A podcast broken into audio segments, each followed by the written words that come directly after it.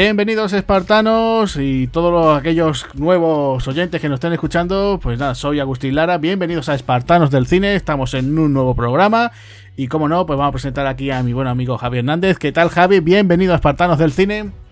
Hola Agustín, muy buenas, bienvenidos y a todos igual, ¿no? Deseando de traer otro peliculón de, de, acción y sobre todo muy, muy, muy, muy hija de su tiempo, muy de los 80 y deseando, ¿no? Deseando aquí entrar en el bar, ¿no? Y ponerlo todo en orden. Pues sí, en esta ocasión nos vamos de bares, nos, nos vamos a poner guapos, ¿no? Porque vamos a un sitio de, música, ¿no? Un garito, ¿no? Como se suele decir. Eh, aquí hay chicas muy guapas, hay que tener también cuidado con los tipos duros, ¿no? Porque aquí hay como te, te, descuides, te pegan un, un, un soplamocos en, menos que canta un gallo. Y bueno, pues menos mal que, que, tenemos aquí la suerte de que hay un tipo, ¿no? Así repeinado, bien vestido, ¿no? Así que, que además el tipo muy tranquilo, ¿no? Que menos mal que parece que vela por la seguridad local, ¿no? Menos mal, ¿no? Porque eh, estamos hablando en esta ocasión de, de una película que, que, bueno, que es muy conocida, que es de Profesión Duro, una película de los años 80, en concreto de 1989. Tenemos nada más y nada menos que a Patrick Swayze, eh, un Patrick Swayze que venía del gran éxito, que sorpresa que había sido ese Dirty Dancing. Y bueno, pues cambia, ¿no? Digamos, deja el tema, tema de los bailes, ¿no? Eh, lo deja atrás para digamos, hacer otro tipo de bailes, ¿no? Con, con Soplamoco en esta ocasión, con el tema además incluso con de las artes marciales. Y se convierte pues en eso, en, en, en un duro, ¿no? Totalmente, ¿no? Ese Roadhouse, como se conoce también la película, una, una cinta pues que viene bajo la producción de, uno de estos tipos que también ha estado aquí en, en bueno, aquí en Espartano de Cine ha pasado mucho, que es Joel Silver, nada más y nada menos. Eh, bueno, que pues no sé, con esta ficha de presentación pues vamos a la, a la, primera, ¿no? En esta ocasión la primera pregunta que siempre hacemos aquí en el programa, ¿no? Javi, ¿cuándo viste tú por primera vez este de profesión duro? Pues mira, Agustín, eh, siendo el año 89, mmm, recuerdo de esta película haberla visto posterior a Ghost. O sea, imagínate, ¿eh? o sea, por, un momento, si, si pensamos, eh, todo el mundo conocía a Patrick Swayze, pero yo solamente conocía esta película por, por, el póster. No, no, no, no, daba crédito por ella, ni nada, no daba un duro, ¿no? Como se suele decir así eh, vulgarmente. Y la verdad que la, la vi en el vídeo comunitario esos antiguos vídeos ilegales, ¿no? Bueno, en esa época no, había esa ilegalidad, ¿no? Que se conectaba, digamos, un VHS a toda una comunidad de vecinos y se, se podían ver las películas, eh, que haya visto muchísimas películas, tenía hasta, hasta el canal Hollywood lo veía por ahí, incluso el canal Plus. Pues ahí es donde la vi y, la verdad que disfruté, sobre todo um, porque no me esperaba que fuese de, esta manera, ¿no? Tan, tan, digamos, con algunas acción tan crueles como, como con su parte, en su parte final y sangrienta, ¿no? Y, quedé bastante, bastante, bastante sorprendido y me arrepentí de no haberla visto eh, antes que Ghost, incluso antes de, de Le llaman Body, ¿eh? Porque ya Le llaman Body ya que fue de un par de años posterior. Y ahí ya era, estaba casi consagrado, ¿no? Como una estrella grande de, de, de, acción. Pero no había yo echado cuenta a esta película. Y desde entonces, pues se ha convertido en, en una película que cada vez que la ponían en televisión, eh, no, no, no ha fallado. Y, y, así ha seguido hasta el día de hoy. Que, y además siempre, siempre, siempre, siempre, eh, de profesión duro, la veo con una sonrisa, ¿no? Y, y en este caso, Agustín, ¿cómo descubriste tú esta película? Pues yo, vamos, recuerdo esta película, claro, esa época, como tú decías, ¿no? Ese Dirty Dancing, que, que en su momento es que pegó muy fuerte, hay que reconocerlo.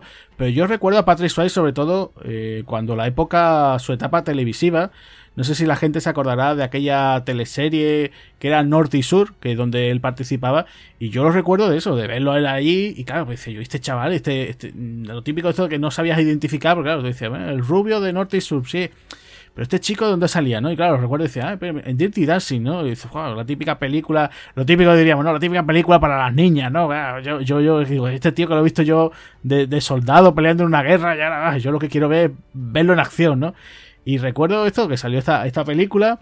Lo que pasa es que, claro, todavía tenía ese halo todavía de Dirty Dancing. Tú lo ves aquí a él todavía eso, ese repeinado. Ahí muy, muy en plan, muy, muy guapito de carpeta, ¿no? De carpeta de chica de adolescente y tal. Y claro, a mí esta película, pues claro, fue después a base de después de ver otras películas de, de Sway, ¿no? Por ejemplo, eh, por el caso, tú decías, ¿no? Por ejemplo, Ghost, que de esas que dices tú, oye, sin comer nivel, te la ves y dices tú, joder, qué, película, ¿no? O sea, te empieza y dices súper distraída, súper entretenida, tiene, tiene mucho ritmo. Después hemos hablado, por, por, cierto, también, tú lo has mencionado, ¿no? La de Le llaman Body, esa gran película de Catherine Bigelow, que, que aquí está sensacional, ¿no? Además, es que, es que no parece ni él, ¿no? Tú lo ves en Le llaman Body. Y claro, pues eh, digo yo, pues tengo que ver esta de profesión duro. Y recuerdo fue un pase televisivo de estas que decir, joder, qué, macarra, ¿eh? ¿No? Qué, qué forma, ¿no? De se nota que es una película muy ochentera porque la forma de cómo él llega, cómo actúa, que además es un personaje que no es el típico personaje de acción habitual de los 80 la filosofía que digamos que él tiene, su forma de actuar, que no es el típico que dices tú, bueno, a la primera de cambio le estás soltando alguna galleta al, al, al, que se le ponga, ¿no? Al pelele que se le ponga por delante, sino que el tipo, bueno, pues es muy reflexivo y, chocaba mucho, ¿no? Después, eh, por otro lado, pues mira, cosas que a mí me gustan, eh, pues hemos dicho, ¿no? Por ejemplo, estaba aquí la producción de Joel Silver, que por ejemplo siempre eso para mí es un punto de interés, y por ejemplo, otro punto, ¿no? La música que como no, aquí tenemos la banda sonora de, Michael Kamen, ¿no? O sea, yo ahí abonado, ¿no? Donde esté Michael Kamen, ahí que estoy yo, ¿no? Soy pesado con eso. Entonces, pues ya te digo, la vi, me sorprendió mucho.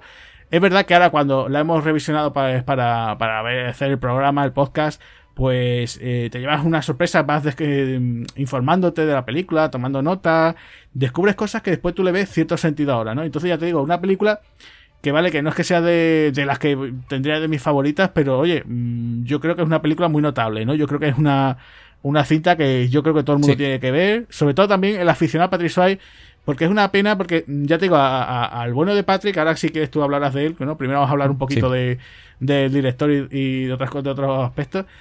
Pero siempre, siempre yo, eh, a la ligera, recuerdo eso, tener siempre, ah, Patrick Swayze, el actor de Ghost, el de Dirty Dancing, ¿no? Pero después tú dices tú, es que tenía una vertiente de como de héroe de acción que, que se podía haber convertido, ¿no? O sea, le faltó una película más y yo creo que se hubiera convertido ya en un héroe de acción definitivo. O sea, de esto de decir, joder, pues ya.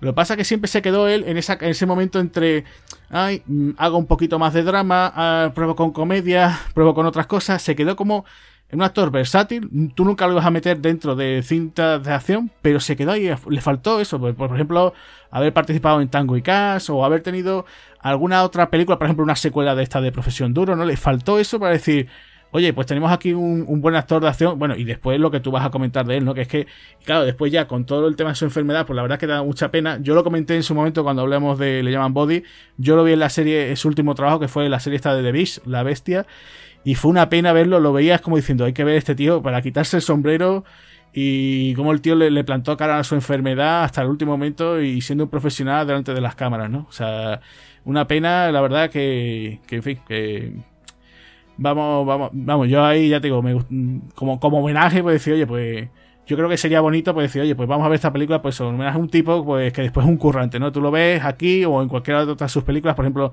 eh, no sé si la gente habrá visto ese documental de cómo se rodó, por ejemplo, Dirty Dancing en Netflix, que está súper interesante, y tú ves que el tío era un currante. O sea, no era decir simplemente era un guapera más y estaba ahí bailando y poco más. No, no. Eh, tenía mucho más y ya te digo que, que sirva un poquito como pequeño homenaje a, a, este hombre que ya hace ya unos años que nos dejó. Y bueno, si te parece bien, si quieres, pues vamos a hablar. Pasamos un poquito al tema de la ficha. Tenemos aquí a un director que no es que sea muy conocido, pero tiene títulos, ¿no? Este, este eh, Roddy Harrington. Eh, ¿Qué me puedes contar de Javi? Tú conoces más películas de él, porque yo he estado mirando, tiene una, una trayectoria pequeñita, pero un tipo que, que, bueno, tiene cositas, alguna otra cosa interesante, ¿no? Sí, bueno, eh, en conocer conozco prácticamente cuatro, ¿no? Hay algunas que no he llegado a, ver como la última, como Bobby, Jones, la carrera de un genio. Esa no, no, no he llegado a, verla, ¿no? Y eso que de, de, de Jim Caviezel, ¿no? Está protagonizada por Jesucristo. Pero bueno, tiene la de la de, de, Profesión Duro, ¿no? Que está bastante, bastante interesante. Anteriormente sí que tiene el regreso de Jack con Jack Spader eh, de, también de sobre esta época de, finales de los 80. Y luego tiene la que digamos que también intentó ser como una especie vuelta al thriller clásico de asesinatos o asesinos en serie, así mezclada con un poco de toque criminal como persecución mortal que se llama aquí en España, de, Bruce Willis con Sarah Jessica Parker, que yo sinceramente la veo una película que podría haber sido mucho mejor de lo que, de lo que si no recuerdo mal, estaba, me la compré en VHS esperando que hubiese sido un peliculón de, de, acción, que no es que no tenga malas escenas de acción, pero tampoco es que la viese como para una película al estilo de, de, Bruce Willis, ¿no? Más, más, que de otro tipo de, estrella de acción de, menos caché, ¿no? La película no llega a estar mal, sobre todo al principio está bastante bien, pero tiene... Em, deja que desear en, varios momentos, ¿no? Pasa a ser como, como casi como un capítulo de, una serie de, de CSI de investigación. El final intenta mezclar demasiado thriller con, con tramas personales y, aquí el, personaje de, de, Bruce Willis, mm, para mí, no cuadra. ojo, ¿eh? y esto tiene un repartazo, ¿eh? porque cuando cogías el VHS y veías el, casting,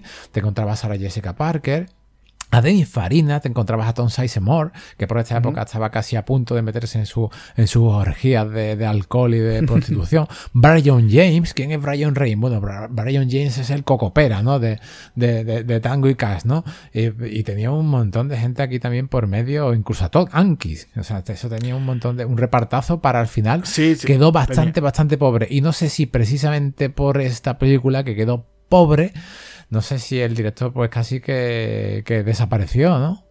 Sí, se quedó ahí unos años un poco perdido. Yo decir de, Persecución Mortal, que por cierto, no sé si te acuerdas, el personaje de Bruce Willis es Thomas Hardy, o sea, Tom Hardy. Sí, sí, sí, sí, eh, la, cosa, la cosa era que, bueno, pues es como tú dices, ¿no? Intentar mezclar el cine de acción, muy de Joy Silver, ¿no? Como porque venía de esos años, por otro lado, ya meter el tema del thriller, ¿no? Del tema del, del psico-killer. Sí, pero clásico intentó imitar a la Warner, Agustín, y no. Y no, se, se quedó ahí quien quiere y no puedo. Y es verdad que es una pena, una película que, es una pena con todo el reparto que tiene. La verdad que se queda así después en un quiero y no puedo. Y bueno, en fin, ahí está como curiosidad, como curiosidad para muchos, ¿no? Dice, oye, que quiera ver así a, a, un Bruce Willis diferente, además incluso con la protagonista de Sexo en Nueva York, ¿no? Con Sarah Jessica Parker, ¿no? O sea, que, curioso, ¿no? Y lo que tú dices, todo ese reparto de actores que parecían que la verdad que, que bueno, se le puede dar un visionado, no es que sea, vamos, eh, después Willis, el pobre, pues ha tenido eh, productos peores que esta Persecución Mortal, ¿no? Y bueno, pues como tú decías, ¿no? Desde ese año 93, eh, también, bueno, en el 92 hizo Gladiator, que no sé si tú lo has llegado a ver, que es una, vamos, no, que nadie se piense que es la película de Russell Crowe, sino que es una, una película relacionada con el tema de de, las peleas ilegales de boxeo. Yo no sé si tú lo has llegado a ver, yo sí la vi en su día. Y bueno, pues estaba curiosa, tenía por allí, parecía ya un jovencito Cuba Gooding Jr. Y bueno, pues bueno, se podía, se podía ver, no estaba mal. Y de ahí, pues fíjate tú, como estaba diciendo, ¿no? Eh, le sale mal esta eh, persecución mortal en el 93 y pasan 5 años, ¿no? Cuando se encuentra con ese thriller que es Nido de Cuervos, vuelve a contar de nuevo con Cuba Gooding Jr., porque una cosa que hay que decir de este hombre, de este director, de, de Roddy Harrington, que este hombre casi siempre tira de, los mismos, ¿no? De hecho, con Jenny Spader casi prácticamente es su, es su actor fetiche, ¿no? Y bueno, pues yo sí la he podido ver, este Nido de Cuervos, y sigue un poco esa línea, no sé si tú lo has visto, Javi, es la, el típico thriller, el típico thriller que te mezcla un poquito, pues, de tensión, de tema también de asesino, de chantaje, un poquito de sexo, también lo típico, que hay que recordar que aparte del Silencio de los Corderos o Seven, ¿no? Esos thrillers tan importantes de esa década, pues tenemos también un thriller como Instinto Básico, ¿no? Que también abrió, dio pie también a un montón de thrillers eróticos, ¿no? Que, pues que todo el mundo parece que le dio por, decirse, venga, me voy a bajar los pantalones, voy a hacer una escena subdita y de mientras por ahí voy, investigando algún, algún asesinato, ¿no? que es lo que solía pasar. Y bueno, pues esta, estaba para, bueno, para pasar el rato. Teníamos ahí al bueno de Cuba Gooding Jr., después recién eh, ganador del Oscar, ¿no? Por Jerry Maguire, y el hombre ya pues empezó ese declive, ¿no? Que el pobre pues nunca parece que ha sabido aprovecharse bien, ¿no? Y bueno, pues de ahí teníamos ya, eh, nos vamos al 2002, porque El Nido de Cuervos sí recuerdo yo que la estrenaron en el cine, y, llega esta película, El Atraco, con Jenny Spader, como te decía, ¿no? Que vuelvo a contar con él, pues lo tuvo de, en, su primera película, ¿no? El regreso de Jack. Esa yo no la he visto y ya la que las dos últimas, pues tanto Testigo Ocular como Bobby Jones, que Bobby Jones sí las recuerdo que se estrenas en cine. Eh, pero ya te digo, eh, no es una carrera muy cortita, pero bueno, un tipo que se ha movido sobre todo dentro del género de la acción más o menos bien, ¿no? No es que sea un tío súper competente, no le ha faltado el, el, gran pelotazo, ¿no? Decir, oye, pues sí, de profesión duro, yo creo que es la más recordada dentro de su carrera, ¿no? Pero le faltó, digamos, el taquillazo, ¿no? Porque más que nada esta película sobre todo funcionó mucho en el videoclub, ¿no? A pesar, lo gracioso es lo que decía yo antes fuera de micro, ¿no? Que tenía un presupuesto más o menos pequeño, ¿no? De 15 millones y, llega a recaudar más de 60 y, aún así la consideran como un fracaso, ¿sabes? Yo no le veo que fuese un fracaso, yo mm, lo que creo que... Eh, más que nada la gente se esperaba mejor un taquillazo tipo eso, ¿no? Un éxito sorpresa como fue en su día eh, ese Dirty Dancing, ¿no?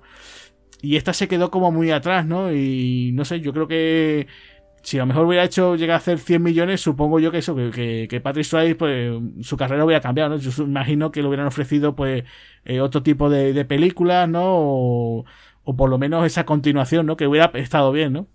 Sí. ¿Y qué me dices, Agustín, de, ya que estamos hablando de, del director, ¿no? De Rowie Harrington, ¿qué me dices de, que él también trabajó en Repo Man, ¿no? No, no Repo Man, la de la, la, nueva, ¿no? La, la, la de Jude de, me parece que es del año 2010, que no está mal, tiene su parte, su parte curiosa, con Forrest Whitaker ahí también eh, repartiendo soplamocos y tiro. Pero Repo Man, la, la, de, la del 84, que él fue aquí, ¿no? El director también fue cámara. Eh, aquí me parece que lo que hace es recuperar autos, ¿no? O sea, la película la vi yo, pero de muy, muy, muy, muy, muy pequeño, si, si, si te acuerdas algo, algo de ella. Sí, la he visto no hace mucho, y creo que el año pasado la vi. ¿Ah, Hombre, una rareza. Sí, sí, la de Repomen, de la con Emilio Esteves y creo que también estaba eh, Harry Dean Stanton por allí también. Eh, es una película muy rara, es una rareza, es una mezcla de película, podríamos decir entre ciencia ficción, comedia, también muy punky, muy macarra, porque también se mete esa música, no sé, música punk también. Eh, después ya digo, muy psicotrónica, sobre todo la parte del final, porque claro, empieza como tú dices, ¿no? Emilio Esteve está trabajando en un supermercado, lo echan y dice, bueno, pues ¿qué me voy a meter? Pues ha recuperado de coche, ¿no? A ese repo men. Claro, pues va aprendiendo del mejor del ramo que es Harry Dean Stanton, ¿no? Y lo primero que le dice, dice, mira, aquí lo, lo primero que hacemos nosotros es meternos cocaína. Pues venga, pues vamos a hacerlo, ¿no? Eh, ¿Por qué no? ¿Por qué no? Y cada, cada día pues va con diferentes recuperador para aprender un poquito el tema del negocio. Y claro, pues entre eso aparece por ahí un coche muy sospechoso y hay una trama también con extraterrestres de por medio, ¿no? Ya te digo, una película muy psicotrónica. Eh, la carrera del director, que es que no recuerdo su nombre, pero la verdad es que muy es de estas muy curiosas, que de hecho incluso después hizo un Repo Girl con una chica, ya no sé si los 2000 me parece, o finales de los 90. Y, y ya os digo, eh, es de esas que si queréis ver algo muy pasado de vuelta, pues, pues muy recomendable. ¿verdad? Sin duda, ese Repomen, la verdad que, es una cinta por lo menos para tener en cuenta. Y aquí tenemos de, protagonista, protagonista absoluto durante todo, todo el filme. La, película se centra en, Patrick Swayze, ¿no? Patrick Swayze, no sé si estarás de acuerdo conmigo, Agustín, pero para ser un... Bueno, falleció, ¿no? Todo hay que decir que en septiembre de, del 2009 falleció en, Los Ángeles a causa de, un cáncer de páncreas, ¿no? Que el cáncer de páncreas es uno de los cánceres más agresivos que existen y prácticamente la esperanza de vida nada más que se detecta es pues apenas de, un añito y si se trata pues incluso puede llegar a, los a, los cinco años, ¿no? Por lo menos serán lo, que decían los médicos de él, ¿no? Y falleció. Y él intentó, ¿no? Eh, digamos, meterse en un tratamiento, mm, eh, digamos, nuevo, pero pues al pobre no, no, le funcionó y nos dejó con 57 años, ¿vale? Con 57 años pero con una trayectoria que no sé si estarás de acuerdo conmigo, que eso es lo que te iba yo a preguntar, que yo creo, sí, que está considerada como un sex symbol, eso, eso se le consideró, de hecho, se, se ahora lo comentaré un poco más, más, adelante, se, habló de la, de la suicimanía, ¿no? de esa locura de, de, la chica sobre, sobre él, pero yo creo que tanto, mira, voy a, voy a simplemente a, mencionarte unos títulos de la, de la extensa ¿no? filmografía que tiene este hombre, ¿no? Eh, pero en Rebeldes, ¿vale? De Ford Coppola. En Amanecer Rojo, de John Milius, ¿vale? Dirty Dancing, ¿vale? Ya te estoy hablando de la tercera. El, pasamos ahora de Profesión Duro, la cuarta. Con su propia ley, que es un poco más floja, pero vamos, vamos a meter también. Gosh, le llaman Body, ¿Vale? Enemigo público número uno, mi padre, que bueno, dentro de la cabeza pues no estaba, no estaba, simpática, ¿no? Y algún Fu, gracias por todo, ¿no? Que, ahí hace un papel un poco raro, ¿no? Pero que lo hace. Hasta el 95. Son unos títulos que yo creo, yo creo, por lo menos por lo que siempre en mi entorno, en mi entorno familiar, lo digo en mi casa, cuando han echado alguna de estas películas en televisión, sea por donde sea, la hemos dejado. O sea, yo creo que, que, Patrick ha conseguido gustar tanto a, hablando en plan, en plan estereotipos, ¿no? Gustar tanto a chicos como a chicas, ¿no? Y eso es una cosa que es muy complicado de, conseguir. Por lo menos yo en lo, en lo que se ha vivido, ¿no? En, mi familia y desde pequeño, ¿no? Eh, en este tipo de, amistades, digamos, cinéfilas, ¿no? No sé si a ti te pasara exactamente lo mismo, que le gustaba siempre o a tu padre, o a tu madre, o a tu hermana, a tu hermano, o a tu tío, a tu tía, o a tu vecino, da igual, pero, eh, pero todo el mundo no estaba contento con Patrick Swayze y a todo el mundo pues le gustaban sus películas, ¿no?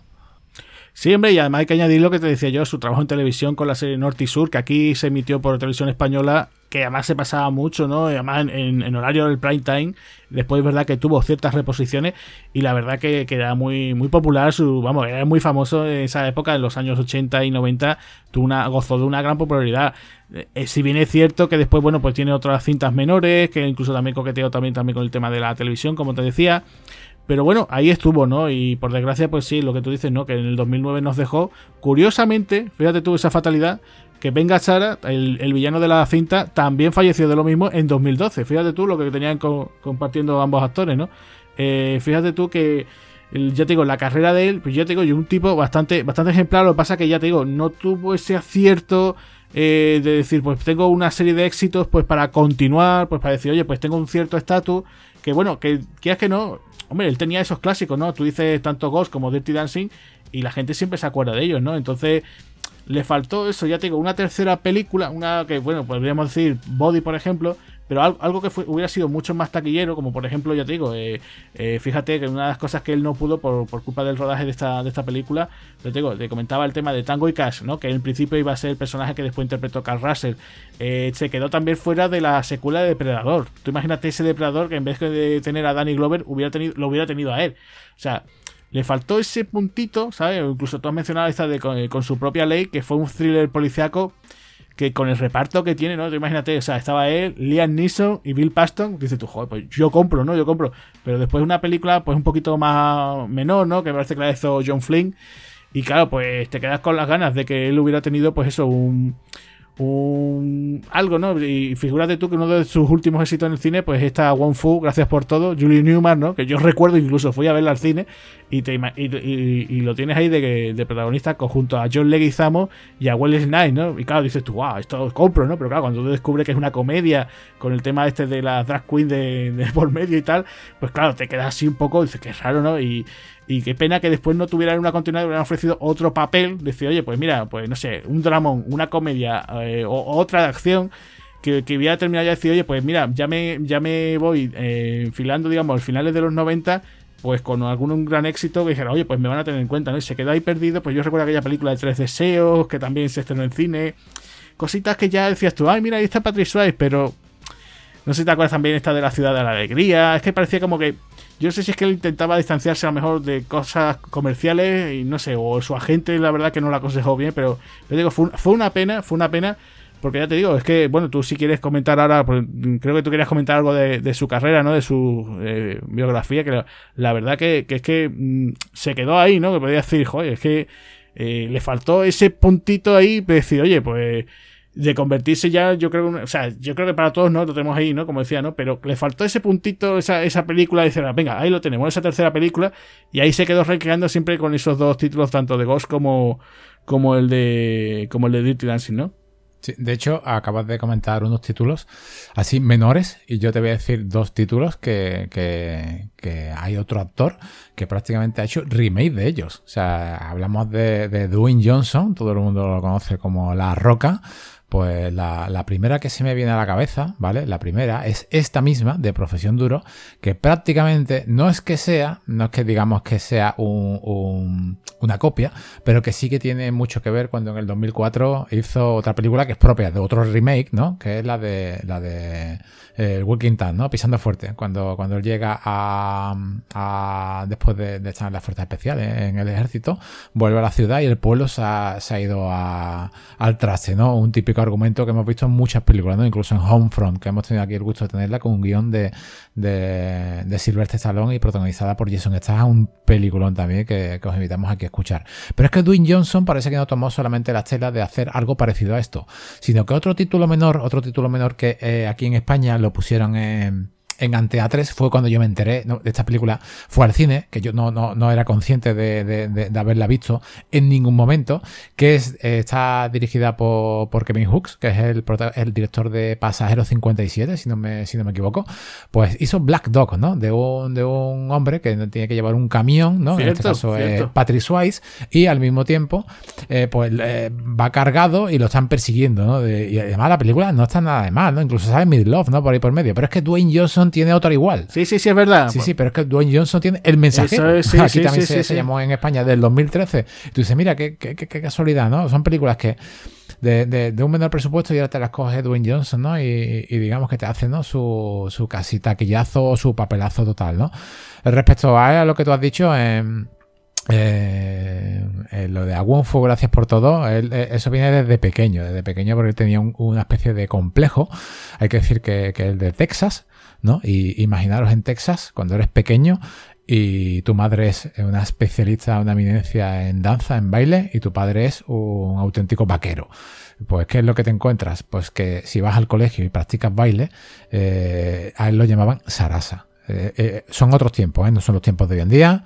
Eh, yo soy eh, admirador del ballet, de hecho mi hija va a ballet, o sea, eh, para mí que no falte, pero son otros tiempos, ¿eh? Y, Sarasa en aquella época, y más en, Texas, pues imaginaron, ¿no? Lo que sería para Patrick de pequeño. Tanto es así que su madre lo, apuntó en clases de, defensa personal. Y llegó un día ya al colegio, ¿no? harto de, que se metieran con él, ¿no? Insultándolo, porque ese insulto, ¿no? Se, ¿no? así, digamos, homófobo es totalmente eh, gratuito ¿no? En, aquella época y se enfrentó ¿no? se enfrentó a los a, digamos a sus a los que lo acosaban y ya dejaron, dejaron de, molestarle. Y esa película no algún fu gracias por todo en cierto aspecto lo, lo, hizo para mostrar de que un, tipo así como él eh, podía interpretar también a, un papel eh, totalmente distinto opuesto a lo que no era como, como una cosa ya personal que tenía que, que hacer. Un chico que desde pequeño tuvo un montón de problemas no ha tenido un montón, un montón de problemas y sobre todo relacionado con, con, la rodilla, ¿no? Una, una, lesión que también hablamos sobre ella en, en Le llaman Body, que casi, casi, casi que pierde la pierna, no solamente en la lesión, sino en, una futura complicación, porque él, en su familia querían que fuese eh, lo que era una estrella del deporte, y de hecho él apuntaba maneras, ¿no? Apuntaba maneras tanto como de eso como de la danza. Incluso en una entrevista de él, eh, él decía que, que él no era un prodigio del baile, y, fijaros que él acabó en Broadway. Él, estaba eh, eh, hasta, eh, hasta interpretó en el musical de, de, Gris, el hizo de Danny Zuko. Sí, le, pega, le pega mucho, sí, la verdad que sí que. Sí, sí, sí, muchísimo. Es que es, que es un bailarín, incluso, incluso en, su película más, bailarina que tiene, Dirty Dancing, e incluso tuvo que bajar su nivel para porque es que era excesivamente bueno. Estuvo trabajando con una compañía un montón de años, durante 6 o 7 años. O sea, era, era, era un buen bailarín, pero claro esa lesión que tuvo en el instituto, así jugando al fútbol, le, le, dejó la pierna destrozada. Es más, he, llegado a ver una entrevista donde uno de los, de los testigos de esa, de esa lesión que tuvo fue fue algo en el campo, todo el mundo empezó a gritar, ¿qué ha pasado? ¿qué ha pasado? Se acercaron a, él a mirarlo y ese testigo que comenta ¿no? la, la, cena dijo que miró la rodilla de Patrick Swayze y dijo, no, es Patrick Swayze. Eh, miraron la, la, rodilla, incluso él tuvo que mirar para el lado, ¿no? O sea, Patrick Swayze llegó a decir que de tantas operaciones eh, lo que le quedaba era prácticamente tejido cicatricial y que le iban a decir que no, no volvería a andar en la vida, o sea, y, y eso pues lo marcó, lo marcó tanto que Mm, se, decidió ya dejar en un futuro, después de estas actuaciones, ¿no? En estos teatros, en Broadway, en estas interpretaciones de, de, ballet, ¿no? Dejó de, actuar, dejó de bailar, ya porque tuvo una super recaída y le dijeron que tenían hasta que amputarle la pierna porque cogió una infección creo que era estreptococo, no, bueno, no, no, perdonadme, pero no soy, eh, esos temas se me va, pero sí que tuvo una, una, una infección entre, entre la, la, rodilla dentro y decían que si no se le curara, pues que tendrían que, que se preparase porque posiblemente tendrían que amputarle lo que era la, esa parte por la pierna. Él se operó tres veces más y, y quedó, quedó y se ve, ¿no? Se ve que en esta película no mete muchas patadas, pero sí que se ve cierto, ciertas partes cuando sabes que tiene, cuando has investigado sobre él, has leído sobre él, has visto documentales sobre él eh, y sabes, ¿no? Sobre el tema este de la rodilla, ves ciertos saltos que mete y que duele, ¿no? Saltos como el que mete, por ejemplo, al final en Dirty Dancing, que acabó totalmente destrozado, ¿no? Con la rodilla porque no podía, no, no, no podía seguir, ¿no? ¿no? No, podía, no podía más con su pierna, ¿no? Y también tengo que decirte sobre el tema este de la de él, ¿no? De cómo, cómo es posible de que se viniese abajo, ¿no? Digamos, una, una estrella que había llegado a, a, lo más alto. Él se casó con su, con su esposa, con Lisa Niemi. Se casó cuando él la conoció, tenía 20 años, ella tenía 15. Desde entonces se enamoraron, eran otros tiempos, también aviso. Se enamoraron hasta que se murió. Hasta que él, falleció, ¿no? Eh, ha estado siempre acompañándola a ella. Incluso, incluso él llegó a ser, ¿no? Digamos, tan tan sex symbol, ¿no? Que, que, a ella no le molestaba eso, sino a ella lo que le molestaba es que a, a ella le avasallaban y las fans le, asaltaban a, a, ella con tal de llevarse, se la llevaban por delante con tal de llevarse un trozo de su, de, su camisa, un trozo de él, un trozo de pelo, lo que sea. Decía que, que iban a poner a robarle, a trincar lo que fuese, ¿no?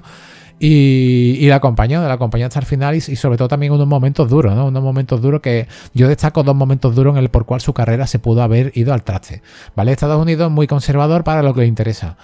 Muy puritano para otras cosas y muy de derechas al mismo tiempo y muy de izquierda. No se puede nunca saber cómo va a actuar eh, en este caso. Pero lo primero es que Estados Unidos no perdona con el tema de las drogas. Ya lo hemos visto. Incluso ahora mismo estamos viendo como a Ezra Miller se le está machacando, criticando o destrozando públicamente, que no es que me parezca mal, siempre ha pasado, pero por ejemplo a Robert Downey Jr., ya nosotros que tenemos una edad, en los 90 ya estábamos hartos de verlo en televisión detenido y con drogas, ¿no? Y con alcohol hasta las trancas. Y, luego, pues, bueno, hizo una redención, ¿no? En este caso, a Patrick Swayze le pasó lo mismo. O sea, él cayó en, un alcoholismo mm, absoluto.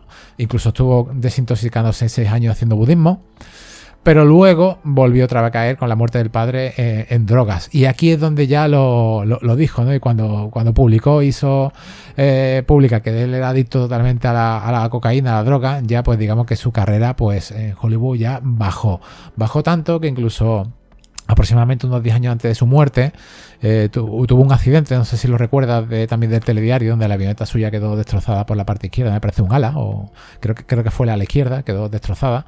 Y, lo criticaban porque decían que se había encontrado bebidas alcohólicas dentro de, dentro de, su, de, avión, y que el accidente pues, que había sido casi provocado por él. ¿no? Esto, pues, Hollywood no lo perdona, como ya hemos visto con estrellas de, la talla de Mel Gibson. ¿no? O sea, es una auténtica lástima. Como personaje, la pregunta que tú hiciste, ¿no? o, eso que has comentado sobre que le hace falta un personaje, pues sí, le hubiese hecho falta un personaje franquiciable, ¿no? Y como similitudes, como has comentado, ¿no? De, algo como Carl Russell, se parece mucho. Claro, este Dalton le hubiera venido estupendo, ¿no? Ser un personaje franquiciable, ¿no? Eh, ya digo, o eso, o lo que te he dicho antes, ¿no? Que hubiera sido, eh, hubiera aparecido en Tango y Cash, ¿no? O incluso en esa segunda parte de Depredador, pues ya te digo, hubiera dado o sea, un salto de su carrera eh, brutal, sobre todo para los años 90, ¿no? Que, ahí es donde ya te digo que tuvo, ya te digo, el, éxito este fugaz de, de Fu pero que después, bueno, ahí ya te digo, lo estuvimos viendo en cositas, por ejemplo, Black Dog también les recuerdo que la estrenaron en cine, en la época estrenaron, por ejemplo, Breakdown con Carl Russell también, se hace esas cositas, ya te digo, que faltó ahí algo, sabe un poquito, haber tenido un poquito más de suerte eligiendo a ciertos proyectos y, y yo creo que sí, ¿no? No sé si te parece a ti, vamos. Sí, él, él en sí eh, estaba, por una parte, estaba cansado de ser un sex symbol y quería interpretar otros roles, ¿no? Otros roles que lo hemos visto, por ejemplo, en, películas de culto. Yo recuerdo haberla visto en Donnie Darko. Salí eh, nada, sale, sale, sale, sale muy poco. Pero digo, bueno, pero este hombre casi aquí, ¿no? Es que casi, casi que llegó, ¿no? Triunfó durante esa década, esos, esos añitos del 87 al 98, prácticamente 95, con algún fu, digamos, que casi que, desapareció. Le dieron su estrella en el Paseo de la Fama durante, tiene su estrella allí en, en el suelo. Eh, podéis verlo por internet, incluso es muy simpático porque él siempre con su sonrisa, siempre, siempre, siempre con su sonrisa al más puro estilo de Stallone, siempre, siempre sonriendo, tirado en el suelo ahí, celebrando su, su, su estrella, ¿no? En, de, en el paseo. Pero desapareció, Agustín, desapareció y es una lástima. También te digo una cosa, el cambio de ciclo, lo hemos hablado muchas veces nosotros, el cambio de ciclo eh, se lo comió, el cambio del tipo de héroe. Hay que decir que no es que sea una persona hipermeca fibrada, hipermeca musculosa, pero sí que tiene un, un, cuerpo bastante de héroe antiguo, ¿no? Y, digamos que yo también creo que lo que es la nueva tecnología, la nueva época, el nuevo tipo de héroe eh, quedó pues anticuado. No sé si, si, también será, será eso, pero ahora, ahora el, héroe de hoy en día es, mm, yo creo que es totalmente distinto a lo que ofrecería Patrick. Sí, en ese aspecto eh, yo ya te digo que, que, hombre, que son cosas que, que bueno, que eh, yo no sé si por decirlo el cambio de, también de década, también lo que tú estás comentando, el tema del héroe. Sí. Eh, no sé, yo, yo quiero pensar que por un lado también tú estás diciendo eso, el tema del sex symbol, que aquí de hecho también tuvo problemas también, ¿no? Con las fans, porque eh, como decíamos, ¿no? Él venía, sí, claro, él... Eh, volvemos, no, volvemos, año, el año 87, esta película se rueda en el 88, él viene con el tema de, de, Dancing, claro, ya las fans pues como locas, ¿no? De hecho, le llegan a poner en el rodaje un guardaespaldas para el tema de las fans que la acosaban. ¿En serio? Sí, sí, sí, porque también, eh, me imagino yo que también por aquella época, bueno, también mucho, vamos a ponerle, ¿sabes? Lo típico, para que salgan las noticias, oh, y para que darle cierta notoriedad, ¿no? También dijeron, venga, vamos a ponerle esto. Pero sí, por ejemplo, la, la famosa pelea que tiene en el río, ¿no? Ya cuando se está peleando ya no con, eh, con Jimmy, ¿no? El personaje de Jimmy, Dalton contra Jimmy, eh, pues dice que, que, entraron por allí unas chicas con una, con, por lo visto dice que iba con una, no sé si con una balsa, con una lancha o algo, y entonces pues dice que, que interrumpieron el rodaje, Y que, por ejemplo, después. Sí, sí, sí, sí, sí. Después dice que, que una, una extra, eh, que, que, que, también aparecía por allí, se quedó tan embelesada de él que tenía ya que llevar una, una bandeja con bebida porque se chocó. O sea, se cayó. Y dice, ¿por qué se ha caído esta chica? Simplemente porque estaba viendo a Swice. Eh, cosas así, ¿sabes? Entonces, claro, ya esto pues le tocaba un poco las narices al hombre. Y claro, con razón. Eh, entre eso, el tema también que ahora sí que comentamos el entrenamiento físico que él tuvo, que aquí también le entrenaron muy bien, pero aquí aparece súper eh, super cacha, bueno, más que el cacha, bien definido, ¿no? Tiene un cuerpo, aquí el tipo está súper definido los músculos y tal. Y claro, pues él dice, mira, entre estos, los problemas de rodilla que tú estás comentando, que además tenían que drenarle las rodillas, porque tenían que sacarle líquido cada, prácticamente casi cada día. Entonces decía, mira, yo, yo lo siguiente voy a intentar bajar un poco el perfil del tema de héroe de acción, o por lo menos que no fuese una acción tan física, ¿no? Y, y claro, pues por eso dijo, dice, mira, yo eh, me, me, busco otra cosa, ¿no? Entonces ya te digo, voy a dejar un poco eso, los papeles de guaperas y este tipo de cosas, y claro, pues, pues fue dejándolo, ¿no? Entonces, yo ya te digo que, claro, el hombre estaría ahí un poquito, ¿sabes? Con ese tipo de cosas, ¿no? Imagínate que yo una cosa que he descubierto y yo tampoco eh, sabía. Se habla muchas veces de cuando te dicen, pues tal actor tiene un seguro de vida de tantos millones, o se ha asegurado tal parte del cuerpo. Pues no sé, tú sabes que eh, Patrick Swayze también le hicieron un seguro. No sé si tú conocías esa, esa historia. Sé, sé que Le llaman Body se negó la aseguradora a, a, que, a que hiciera la película al principio. Es lo único, es lo único que sé. Para esta película tenía un seguro para sus ingles. Valorado ah, en 3 ah, millones de dólares. Sí, sí, sí. Así que. Entonces, por lo visto, dice que, una de estas veces que él estaba con el tema de las rodillas, ¿no? Dice, bueno, eh, venga, pues se sintió, el tiempo no, no, se encontraba bien. Y esto, bueno, suena un poco a, broma, pero dice que, que dice, oye, que, que, no me encuentro bien, que tal aquí, la cintura. Y dice, bueno, venga, vamos a hacerle un chequeo médico. Y dice, ¿qué, es lo que te ha pasado, Patrick? Y cuando descubre que es que se había puesto ese día dos pares de calzoncillos. Entonces, imagínate, imagínate, claro, se hace muchas bromas, ¿no? De que, bueno, aquí eh, la ropa, ¿no? De que aquí él va marcando mucho músculo, también va marcando paquete, ¿no? Pues, pues en esa ocasión, pues, pues, imagínate, ¿no? Entonces ya te digo, son muchas cosas que yo creo que a él ya pues le tocaría mucho el tema de decir, oye, mira, eh, el tema físico, el otro día el aguante también del tema de las fans, dice, pues vamos, a, vamos a apostar por otra cosa. Por eso te digo que yo creo que la excepción de él con el tema de respecto de cómo funciona la película no fue por el tema de que la taquilla, sino yo creo que por todo eso, dice, joder, con todo el desgaste físico, con todo el aguantar, pues que no me saliera la película bien del todo, pues claro, pues yo creo que eliminó eso a, decir, bueno, me lo voy a pensar cuando vuelva otra vez a hacer alguna película de este tipo, ¿no? Pues nada, las manos de Casillas, ¿no? De Iker Casillas, ¿no? Las piernas de David Beckham también, el culo de Jennifer López, ¿no? Y aquí las ingles, ¿no? De, de Patrick Swayze. Una historia, pues la verdad que, vamos, me estaba riendo verdaderamente porque la película va de, de, un vigilante de seguridad y que le tuvieran que poner a él, ¿no? Un vigilante de seguridad para que no la acosara, ¿no? Es como, el, es como un metacine, ¿no? La historia de la película. Eso es, sí, sí. Eso es, sí. Sí, la verdad es que sí que es cuanto menos curioso. Eh, yo no sé si quieres comentar algo más de Patrick o si quieres comentamos algo más del reparto. Sí, vamos, vamos a ir ya tirando para reparto. ¿Quién, ¿Quién más hay aquí, Agustín? Háblame de todo el mundo que sale en esta película. Sí, bueno, pues en esta película, bueno, pues si quieres vamos a empezar con, con el malo, que en este caso es Venga Sara, que es un actor muy mítico también de ese cine, sobre todo ese principio, ese cine, digamos, independiente, o por lo menos que estaba un poquito fuera de, Hollywood, ¿no? En los, sobre todo en los años 70, también con el actor John Cassavetes, que también, pues, eh, participó en muchos de sus proyectos, eran grandes amigos, y sobre todo, pues, esa carrera. Yo recuerdo también una cinta... Eh, también muy, bueno, muy de la época también de esos años 70, que era Capone, donde él interpretaba al mafioso eh, tan famoso, ¿no? Al Capone lo interpretaba él. Y curiosamente en esa cinta aparecía un Frank Nitti que lo interpretaba un jovencito Silvestre Stallone. Y la verdad que la cinta pues está bastante bien. Era una producción de Roger Corman y bueno, pues, ya digo, yo la he visto y, bastante simpática, ¿no? Se, se, puede ver, además incluso ya vemos ahí que, que Stallone, por ejemplo, apunta manera, ¿no? Stallone hace de su guardaespaldas, ¿no? Y creo que está en, la realidad murió, pero aquí en la película pues se toman una especie de licencia. Pero sí, es que Corman hizo varias películas eh, con, con Stallone al principio, ¿no? Sí, sí, sí, ya te digo, tenía esa de Capone, también tiene la famosa La carrera de la muerte del año 2000, también hay una que se llama Cannonball, donde aparece él haciendo una especie como de cameo muy raro junto a Martin Scorsese, tú imaginas ¿no? Scorsese y Stallone en una película juntos, ¿eh? Y además aparece más gente por allí más conocida. Es una película con David Carradine de protagonista, así muy al estilo de los locos del Cannonball, pero en plan, pues más baratita, ¿vale? E incluso se hizo antes, ¿vale? Y, ya digo, la temática es igual, ¿sabes? Una carrera por todo el país y, poco más, ¿no?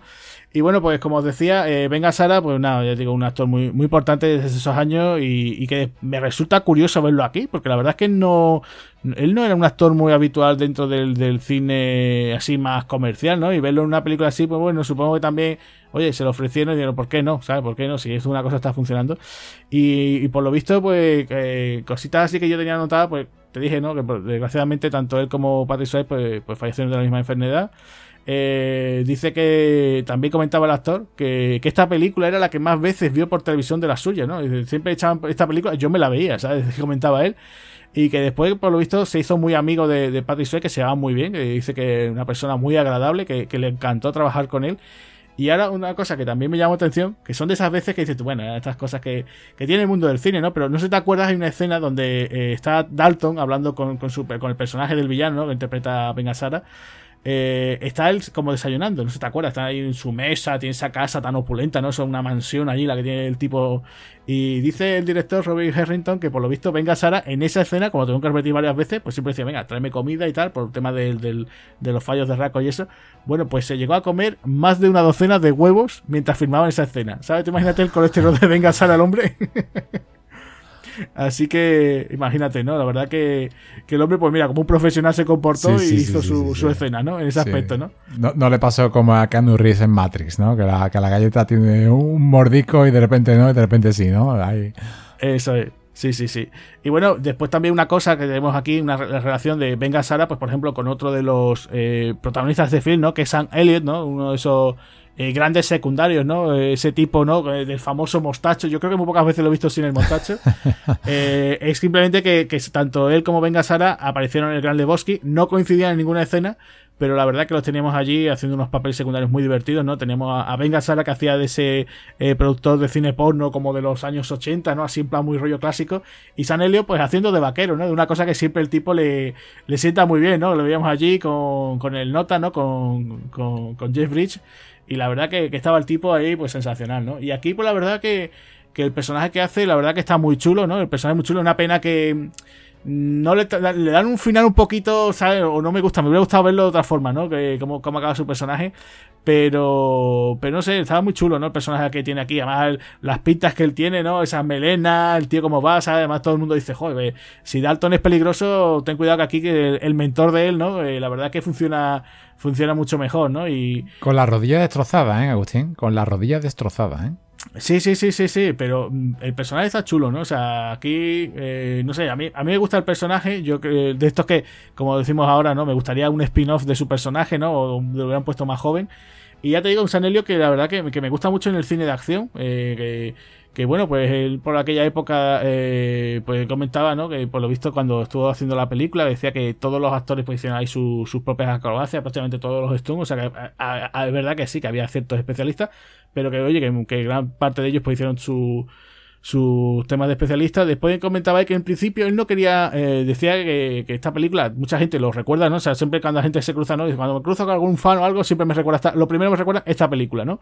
Tengo muchas otras, pero me recuerdan por esta película.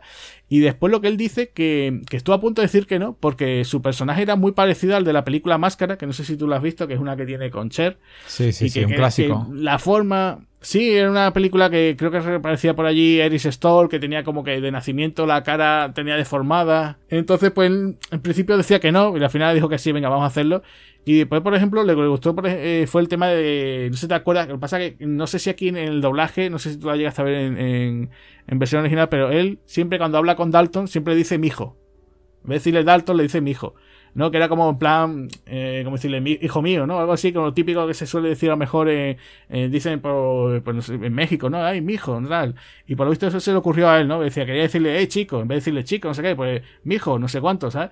Y entonces por lo visto fue una cosita que a él le, gustó. Y después también, otra cosa que él comentaba, que el, el principio, bueno, eso lo comentaba tanto él como muchos otros miembros del equipo, el, lo que era el montaje original de la, de la película eran de, de, más de tres horas. Tú imagínate, Tres horas, tres horas veinte, decía. Entonces, por lo visto, se quitaron muchas escenas. Y había muchas escenas, pues, por ejemplo, de su personaje que se quedaron fuera, ¿no? Eh, entonces, pues, por lo visto, él comentaba el tema de cómo él había tenido una novia, ¿no? Le mostraba un tatuaje unas veces a Dalton y decía, mira este tatuaje, ¿no? Y era de tal, de tal novia que había conocido, que, que por su culpa, pues ese romance se le fue la vida un poco a pique, ¿no? Era como dándole consejos a, Dalton, ¿no? Y comentaba también, bueno, que había más escenas de pelea, también, eh, por lo visto, eh, el personaje este de la chica que aparece también en el bar, ¿no? Esta chica que es como la camarera, que al principio aparece, pero de golpe y porrazo la quitan, ¿no? Pues también, ¿no? Incluso el... No sé si te acuerdas que a mitad de película Aparece también este actor, eh, David Cave, que es el. que no sé si la gente se acordará de la película Están Vivos, que es el que se pelea con, con Roddy Piper. Es este hombre afroamericano así alto y fuertote. Que, que, bueno, pues aquí entra, ¿no? Así y dices tú, bueno, ¿y este hombre cómo ha entrado, no? Eh, dices tú, de golpe y porrazo, eh, Dalton ha ido despidiendo a gente y después contrata, pero no sabemos dónde aparece ese tipo, ¿no? Pues todo ese tipo de cosas, todas estas tramas y sus tramas, pues se dieron, se dieron eh, bueno, pues las cortaron en la mesa de montaje, ¿no? Y ya por último, una cosa a comentar ya de, San Helio, pues como curiosidad, ¿no? Fíjate tú, ¿no? Aquí Dalton es el personaje de Patrick Swayze, pues él se llamaba Dalton en la película Blue Jean Cop, que no sé si tú te acordarás que también era de esa época, del año 88, donde estaba eh, el amigo Peter Weller, ¿no? Y hacían una, una especie como de bad movie bastante simpática, ¿no? Sí, y, aquí Agustín, como chica, ¿no? Como digamos chica de la película, no, no se puede decir que sea una chica Bond, pero sí que hay dos chicas, ¿no? O sea, la, primera chica yo me pensaba, ¿no? De siempre que iba a ser la, chica de la película, que es eh, Julie Michaels.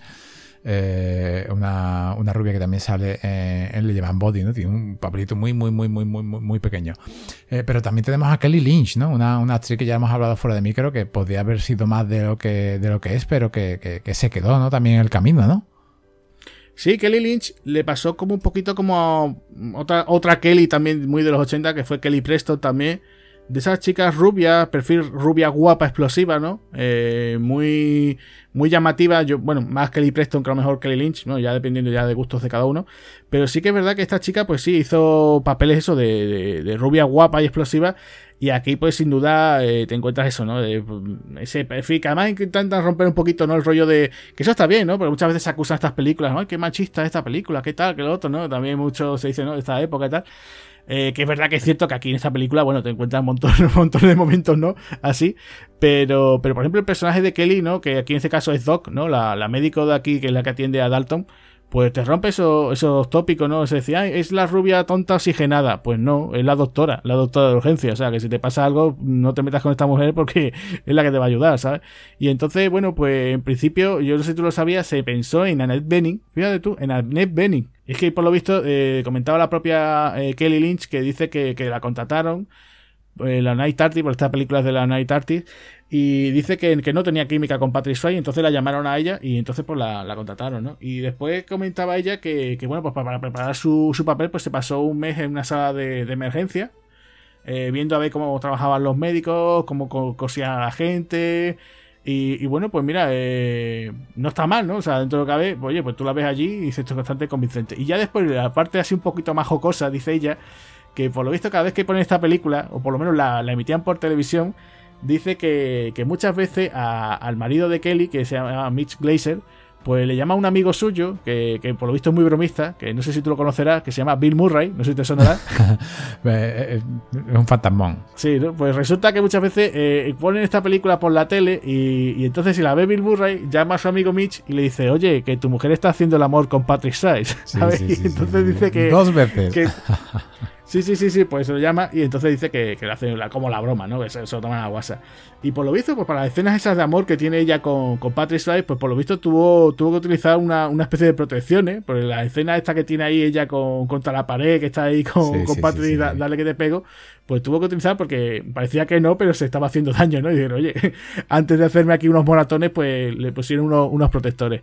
La verdad que yo, yo creo que, mira, no está, o sea, podría ser el típico papel de la tía así, espectacular, ¿sabes? Atractiva, así. Pero bueno, yo creo que con el tema este de, de hacerla médico, por lo menos se rompe lo típico, ¿no? De ser la chica siempre la guapa del pueblo, que todo el mundo está detrás de ella, ¿no? Incluso el propio malo, ¿no? O ha tenido una relación por lo menos rompe algo, ¿no? O sea, no, es decir, bueno, pues la pones ahí pegando tiros, ¿no? Si te llega a decir, no, es que también, también hay artes marciales, pues ya dices tú, bueno, apaga y vámonos, ¿no? Agustín, yo voy a recomendarte una, bueno, voy a recomendarte, voy a recomendarse a la audiencia de, de esta chica, no sé si Kelly Lynch, está irreconocible porque está un poco más mayor, con otro, otro tipo también de, ropa, ¿no? Intentan hacerlo un poco más seria. Que esta, esta es del año 95, un poquito, unos seis años más que, esta película que estamos hablando aquí en, el programa de Procesión Duro, dirigida por, por Brett Leonard, ¿no? que personalmente no es que lo considere un director que sea bueno, pero bueno, tiene ahí el cortado de césped, ¿no? que, yo lo veo también bastante, bastante buena película. Pero eh, la película que recomiendo a esta chica es Condesa en Washington, que se llama Virtuosity, que es del año 95 y, y, con Russell Crowe, que es así de malote, ¿no? De, de, de 6.0, que no sé si, si, te gustaría incluso aquí traerla a, a Espartanos del cine, porque yo creo que, que, se la merece, ¿no? Y, y, aquí ella sale, ¿no? Sale bastante, ¿no? Incluso, incluso sale más que en esa película, es como casi la, la coprotagonista, ¿no? Que, que, acompaña aquí a, a Washington a, a por este, ¿no? 6.7. Sí, yo esa película es bastante entretenida, además de esos primeros también intentos dentro de, la acción para, el bueno de Denzel Washington, y además tiene su gracia también por la recomendación que tú dices que está muy bien, por el tema de ver a un Russell Crowe jovencito, mm, vamos a decir gordito, vamos, podemos decirle gordito, gordi fuerte. fuerte, está, está fuerte, sí, está, está, está hinchadito. Está ¿eh? hinchadito, está pasado de vuelta, que está gracioso, y es gracioso verlo, o sea, es gracioso verlo a los dos, porque después tienes la de American Gaster, ¿no? La peli de Ridley Scott, donde vuelves otra vez a encontrarte con los dos actores, ¿no? La verdad que está está, simpático de ver, ¿no? Eh, yo también recomendaría de Kelly eh, la película 37 horas desesperadas. Eh, tenemos ahí a Mickey Rourke y a Anthony Hopkins. En un thriller de estos que hizo Michael Cimino en los 90 y que estaba a ver dónde me meto, a ver qué es lo que hago con mi vida. Y bueno, no está mal, ¿no? Son de estas últimas así que, que todavía estaban pendientes un poquito de, del bueno de Mickey, ¿no? Cuando todavía los estudios se interesaban por él. Y tienes ahí un joven Anthony Hopkins, ¿no? Ahí en la época, no sé si de, todavía pre Los Silencios de los Corderos, que bueno, por lo menos pues es bastante interesante. Ella interpreta a la novia de, Rourke. Y bueno, pues no, no está mal, una, una peli así, un thriller de tensión que, que no, no, está, no está nada mal, ¿no? Y te quería pasar, de ya hemos hablado de la chica, hemos hablado del villano, hemos hablado también un poquito de, del amigo del protagonista, y bueno, pues podríamos también hablar un poquito eh, también del personaje, ¿no? Del, protagonista, porque es verdad que hemos hablado de Patrick Swayze, pero ¿qué podemos decir de este Dalton, no? Porque la verdad es que es un personaje que se, las trae, ¿no? No es el típico héroe ochentero, ¿no? La verdad que un héroe bastante, bastante curioso, ¿no? Sí, es un héroe que, verdaderamente está licenciado ¿no? en, en, filosofía. Y fíjate cuál es su filosofía, ¿no? Eh, estamos acostumbrados ¿no? a cuando ves una película de este tipo, es vigilante, se los va a cargar toda hostias, ¿no? Pues, pues no. Pues su filosofía, Agustín, te la voy a, resumir. Espero que el podcast no nos los prohíban y no lo pongan en mayores de 18 años. Pero la filosofía de Dalton es que si estás trabajando y se cagan en tu puta madre, tienes que sonreír e invitarle a salir. Esa es, su, esa es su filosofía. Y si se vuelven a cagar, no pasa nada, forma parte de tu sueldo. No, hay ningún problema, ¿no? O sea, esa, es su filosofía. Y me parece genial, me parece genial que no, que no llegue a la violencia hasta, hasta lo último. Acostumbrados a estos héroes de acción tipo Rambo, ¿no? Tipo tipo los personajes de Sylvester Stallone o de Arnold Schwarzenegger, que todos sabemos que a la más mínima que lo vayan a tocar, van a volar. No van a salir volando. Y, aquí no, aquí se lía, aquí se incluso en varias escenas, se lía la de Dios, se lía a lo más, a lo más Bad Spencer y Teren Hill, que, hablando nosotros fuera, fuera de micro, ¿no? Me lo comentaste, que, las escenas de acción se veían muy, muy, muy de este estilo, ¿no? Muy, muy, muy. Llegamos a la conclusión como que eran muy de corte clásico, ¿no? Eh, sí, sí, en ese aspecto yo te digo, se apostó un poco, ¿no? O sea, incluso el propio Patrick Swayze decía que esto tenía como más de un western o incluso de yo que también decía yo también tenía un poquito como de película de artes marciales de estas chinas no de época no el tema de, del oeste incluso los guionistas dijeron oye pues vamos a añadir los típicos nombres, ¿no? De, de, personajes, ¿no? Por ejemplo, el propio Dalton, ¿no?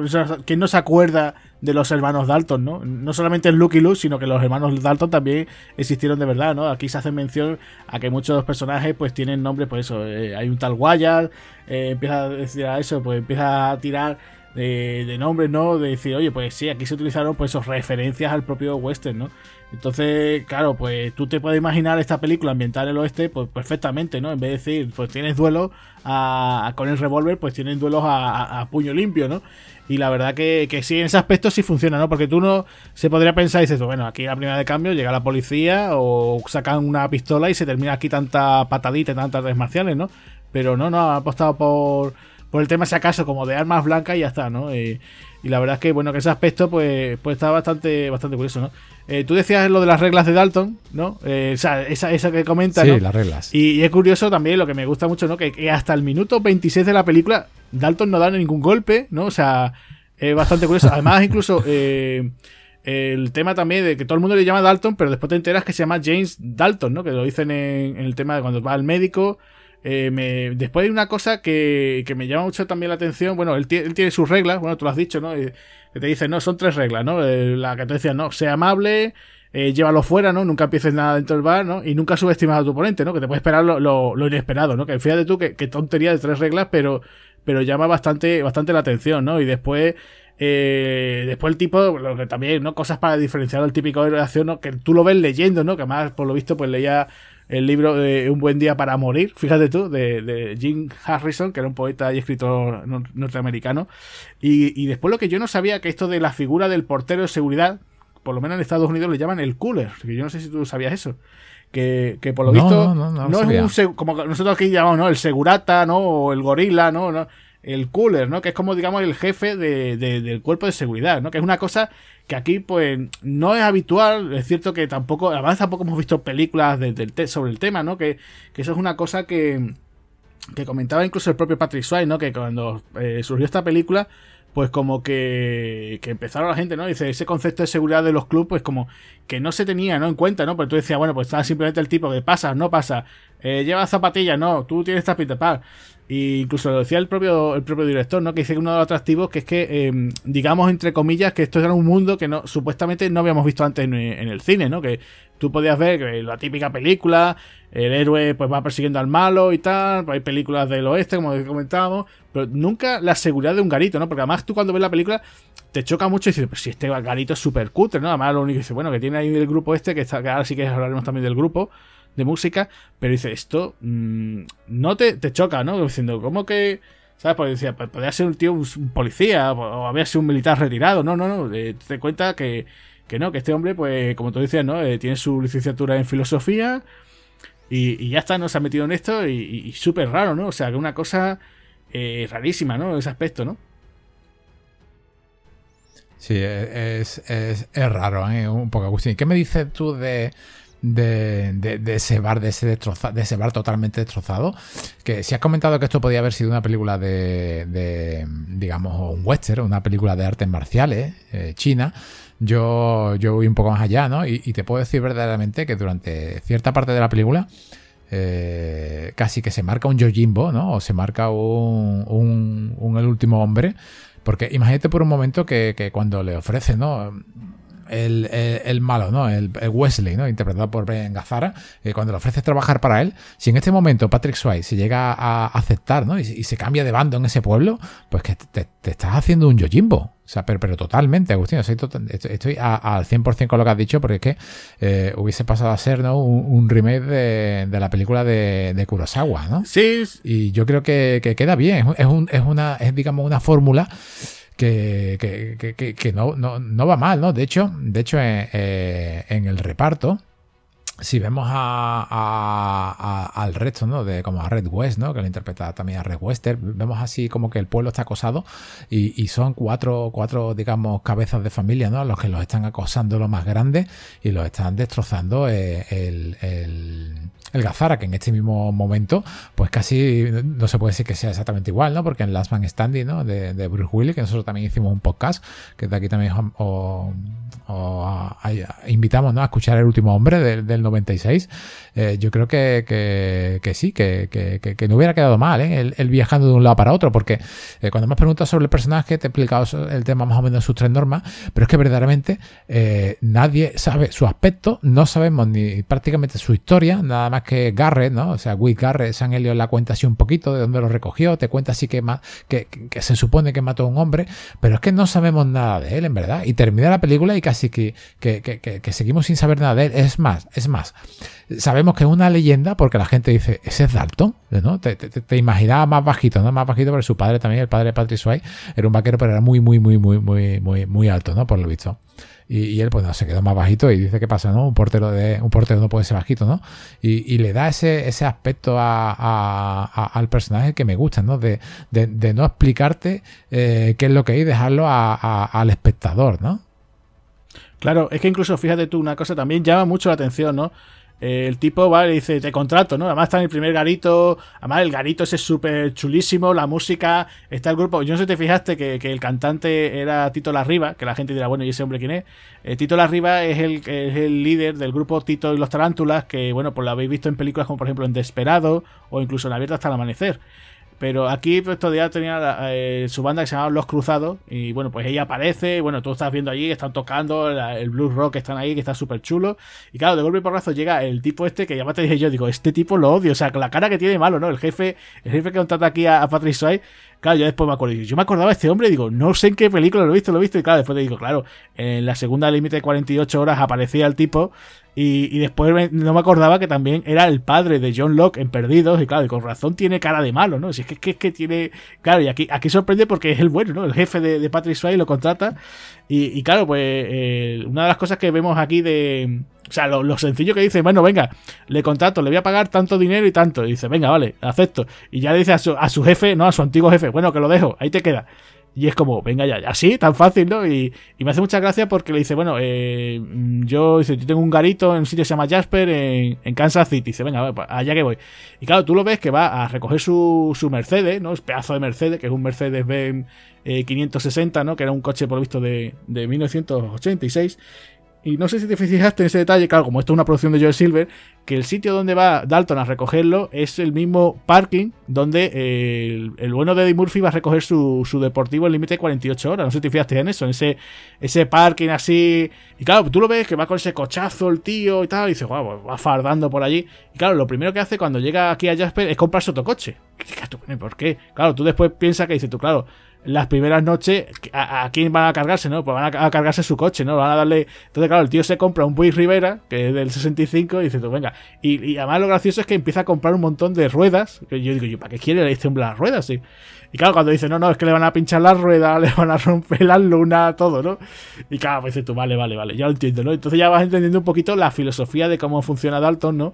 De, de cómo va por su cabeza, y dices tú, bueno, este hombre ya la de sitios que habrá estado donde le habrán roto el coche, le habrán pinchado la rueda y le habrá pasado de todo, ¿no? Y, la verdad es que, que sí, que, no sé, una cosa que, como es tan sencillo, ¿no? Tampoco se, se detienen, ¿no? Decir, no, mira, pues el tío va a negociar, pues, o le interesa este. No, no, no, el tío dice, te contrato, ¿no? Como si fuese también eh, el, típico héroe, ¿no? De, también podemos decir de serie de televisión, ¿no? Que, que esta semana, ¿quién me toca ayudar? Pues voy a ayudar a este sitio, ¿no? O me voy a ayudar al otro, ¿no? Entonces, claro, él simplemente llega a los sitios, los pone bien y en el momento que ya parece que está bien, pues dice, bueno, cuando me, me, ofrezcan alguna nueva sitio donde ir, pues allá, que voy, ¿no? Igual que le pasa también a personas de Sanelio, ¿no? Que te, te ves que en el momento en que le van a ofrecer el dinero o que, ya tiene su equipo de, seguridad funcionando bien, pues va a pasar lo siguiente, ¿no? Sí, esto eh, acabas de decir el argumento de una serie de televisión que le vendría muy bien, ¿no? Aquí a, a, la TDT, ¿no? Es una especie de pesadilla en la cocina, ¿no? Pero con, con Patrick Swayze, ¿no? Yendo así a diversos locales con problemas, poniéndolos al día a base de hostias, ¿no? Y de, y de soplamocos. no, estaría mal, ¿eh? No, no, no, no estaría mal, ¿eh? Lo, hubiera estado mal. No, ya te digo que es que eh, hay un momento, muy momento de eso. Por eso te digo que si la película eh, eran 3 horas y 20, ¿por qué no decir, pues vamos a hacer como una especie de piloto, ¿no? Un piloto de serie de televisión. A lo mejor eso hubiera funcionado mejor, ¿no? Que la serie, o sea, perdón, la película, eh, en vez de haber sido película en sí, hubiera decir, bueno, pues la vamos a lanzar para la televisión y tenemos ahí 3 horas y 20, pues que vamos a dar para unos cuantos episodios y si funciona, pues eh, después continuamos con, la serie. Entiendo yo que Patrick Swayze no estaba para aquel momento pues para el tema del cine, ¿no? Del cine, no, de la televisión, ¿no? Pero bueno, eh, lo, curioso, lo curioso de eso que, que seguramente hubieran hecho la, serie y hubiera funcionado, seguramente, porque esos años 80 donde tenías un equipo A, un coche fantástico, eh, donde había muchísimas series de, de, ese héroe solitario, ¿no? Que iba vagando por, eh, por Estados Unidos, pues simplemente pues, buscando cualquier cosa mientras que iba solucionando los problemas de cualquiera, ¿no? Al pueblo donde iba llegando, ¿no? entonces, bueno, pues lo que también te iba a preguntar, Javi, el tema de las artes marciales, ¿no? Porque aquí mm, también te lo decía yo, ¿no? Esta película a lo mejor también mm, pone en vez de Patrick Swayze pone, por ejemplo, a un Jean-Claude Van Damme jovencito, bueno, ya incluso maduro, hubiera funcionado también. Pero, mm, ¿qué te parece a ti, eh, como, como artista marcial aquí? Vamos a decirlo, ¿no? Porque además, una cosa que es importante, que es que, no sé si la gente lo sabrá, que, que aquí eh, a Patrick Swayze lo entrenó Benny Urquídez, nada menos, el campeón, el famoso campeón de artes marciales y de kickboxer. Eh, y, bueno, pues la verdad es que eh, tú lo ves, ¿tú cómo lo ves marcialmente? Porque decía el propio Benny Urquídez que, estaba muy orgulloso del entrenamiento que le había dado, incluso lo animó, ¿no? Y dice, mira, que es que si te quieres meter a, luchador profesional, que tenías una carrera. O sea, que, que alguien como Benny Urquídez diga eso, que fue el mismo Benny Urquidez que dijo, le preguntaron también, porque Benny Urquidez trabajó con Jackie Chan, y dijo, oiga, ¿qué tal? Le preguntaron, ¿qué tal, qué tal Jackie Chan como, como, como luchador? Y dice, oye, pues, pues no está mal, ¿no? Se defiende, se defiende. Para que diga eso, alguien de, eh, como Benny Urquidez de Jackie Chan, pues imagínate, ¿no? Que después él dijera, oye, pues, eh, Patrick, que si quieres meterte en el mundo de la competición, pues que tiene futuro, o sea, que no sé qué te parece a ti. Bueno, la, la verdad que mm, sí que hay peleas, pero yo creo que el trabajo en general no lo ha hecho mal. Sí que vemos, bueno, para empezar, no es la primera vez que, este chico, ¿no? Que Patrick Swayze hace, hace algo relacionado con las artes marciales. Ya desde pequeño él se apuntó, ya como hemos comentado al principio, y le dio una, una buena tunda a los que se estaban riendo de él. Pero es que eh, pocos años atrás, muy, muy, muy, muy, muy, muy pocos años atrás, en el 87, es una película que se llama El Guerrero del Amanecer, ¿vale? Que está dirigida por Lance Hall, que es el productor del Fuego de la Venganza, y, también ha dirigido así alguna película de, de, serie B. Eh, Desaparición Combate también es el productor, ¿no? Y y esta película, pues también vemos aquí a, un Patrick Swayze con prácticamente las mismas pintas, luchando y vengando también a su maestro, buscando en ese mundo post-apocalíptico que parece que está rodado en cualquier duna de una playa de Andalucía porque es así, prácticamente lo único que se ve son dunas. Y bueno, la, se defiende, digamos que se defiende, pero en esa película lo, lo, entiendo porque prácticamente es de artes marciales. No es de artes marciales, pero sí que, sí que va vengando a su maestro que es de artes marciales. Aquí sí que lo vemos haciendo unos estiramientos, ¿vale? Unos estiramientos y, unas catas pero las peleas las veo más orientadas a, a, lo que te comenté al principio, las veo más orientadas a, a un toque, digamos, Bud Spencer y Terence Hill, ¿no? Un toque más rudo. También hay que decir que, él aceptó parte de este papel porque le recordaba su infancia, porque él decía que, incluso en una entrevista que, que tenía el gusto de ver, él decía que, resultaba curioso, ¿no? Siendo tan mayor como en Texas, la gente salía a la calle, ¿no? En, su época, ¿no? En esta época de, cuando él era chico. Eh, la diversión de ellos era beber emborracharse y pegarse en un bar, ¿no? Entonces cuando vi el argumento de esta película dijo, pues me meto, ¿no? Porque parece que estoy en mi, en mi, en mi salsa, ¿no? en mi mundo, ¿no? Vamos a investigar un poco sobre, sobre esto, vamos a meternos en, el personaje. Y, sus peleas, sinceramente, las de los bares, que es combate sucio, siempre estamos acostumbrados a ver artes marciales con reglas sobre un tatami o reglas reales. Aquí yo lo veo un combate sucio que mm, sinceramente no es el mejor de los combates, pero tampoco Agustín creo que sea el peor. Creo que es, vamos a dejarlo en pasable y, a veces por los pelos, porque eh, si lo comparamos esta película con otra película como Homefront, ¿vale? Otra película exactamente el mismo tipo de, de, argumento prácticamente como este, un pueblo con problemas. Sí que vemos, por ejemplo, un Jason Statham pelear con un Frank Grillo, que sí que hacen unas artes marciales más creíbles. Aquí lo veo un poco más tosco, ¿no? Lo veo un poco más de pueblo, un poco más que verdaderamente si llega a venir un experto en artes marciales, coge a Suai y se lo, y se, y se lo ventila, ¿no? De hecho, incluso a él lo estamos viendo haciendo una llave casi como al estilo de Kill Bill, ¿no? Que incluso Cazar al final se queda mirándolo y dice que me va a hacer con esa garra, me va a arrancar la nuez. De verdad hace falta poner la pose. No, no, no, no me queda totalmente claro ¿no? el estilo marcial completo que está haciendo, sin ser un especialista de, la materia, pero yo sí que lo hubiese el trabajo, no creo que esté mal hecho, pero lo veo más a, a, pelea sucia, sinceramente. O sea, yo, lo dejaría como pelea sucia que, aunque estuviese detrás de Urquides, pero mm, no lo hubiese metido no lo hubiera venido mal haberle metido a él más de, de, artes marciales, porque incluso la, la, las peleas que tiene con su, con su compañero, con, con Wick Garre, con San Elliot. Incluso a San Elliot lo veo más suelto porque parece más de pelea sucia callejera que a él, ¿no? Alguna patada forzada, alguna que otra. Lo, veo demasiado sucio. mira, si el personaje Agustín, te lo puedo resumir así: si el personaje Agustín me lo llega a poner que no es un especialista en artes marciales, simplemente un especialista en mete soplamoco, me lo creo. Eso es lo que, eso es la conclusión, por lo menos que yo llego a, ver. Que le sobra esa parte de, decir es una estrella marcial, tanto chico kung fu, no sé qué. Quítamelo del kung fu y méteme que eres un luchador de la calle, que al fin y al cabo es lo que estás haciendo. Y yo cojo y, y, te creo, ¿no? Claro, sí, sí, en ese aspecto, de verdad que a lo mejor incluso con la dirección de otro director hubiera lucido algo más, ¿no? Yo no, no veo, o sea, no es mala dirección, pero tampoco es que sea lo mejor que se ha visto, ¿no? Además, por esa época ya había otras, otros títulos más interesantes, ¿no? Mejor firmados. Y, se nota, se nota, ¿no? Yo creo que, sobre todo también que se iba un poco eh, a lo práctico, ¿no? Es decir, oye, no voy a hacer algo elegante, no voy a dar una patada, no, voy a hacer ciertos movimientos porque me voy a lo práctico. Si a este tipo me lo puedo quitar de dos puñetazos, me lo quito de dos puñetazos. No tengo que estar ahora eh, haciendo tal cosa, ¿no? Vamos, nos vamos a lo práctico. Yo creo que eso en principio, creo que era una de las ideas. Por eso también creo que, la pelea que tiene final eh, luce como luce, ¿no? Que también cambia de escenario, eh, que no se va simplemente al garito, ¿no? Sino que, cambia de sitio. Y yo creo que, por lo menos en ese aspecto, eh, puedo decir que está bien, ¿no? oye, se han, se. No es eh, que, ellos estén ahí, ala, pues haciendo este tipo de cosas súper exageradas, ¿no? Que incluso también lo que estás diciendo, ¿no? Pelea de una forma sucia, que yo por incluso por ahí había leído alguno, que esta película le habían retitulado, ¿no? En vez de Dirty Dancing, ¿no? Dirty Fighting, ¿no? Lo habían puesto, ¿no?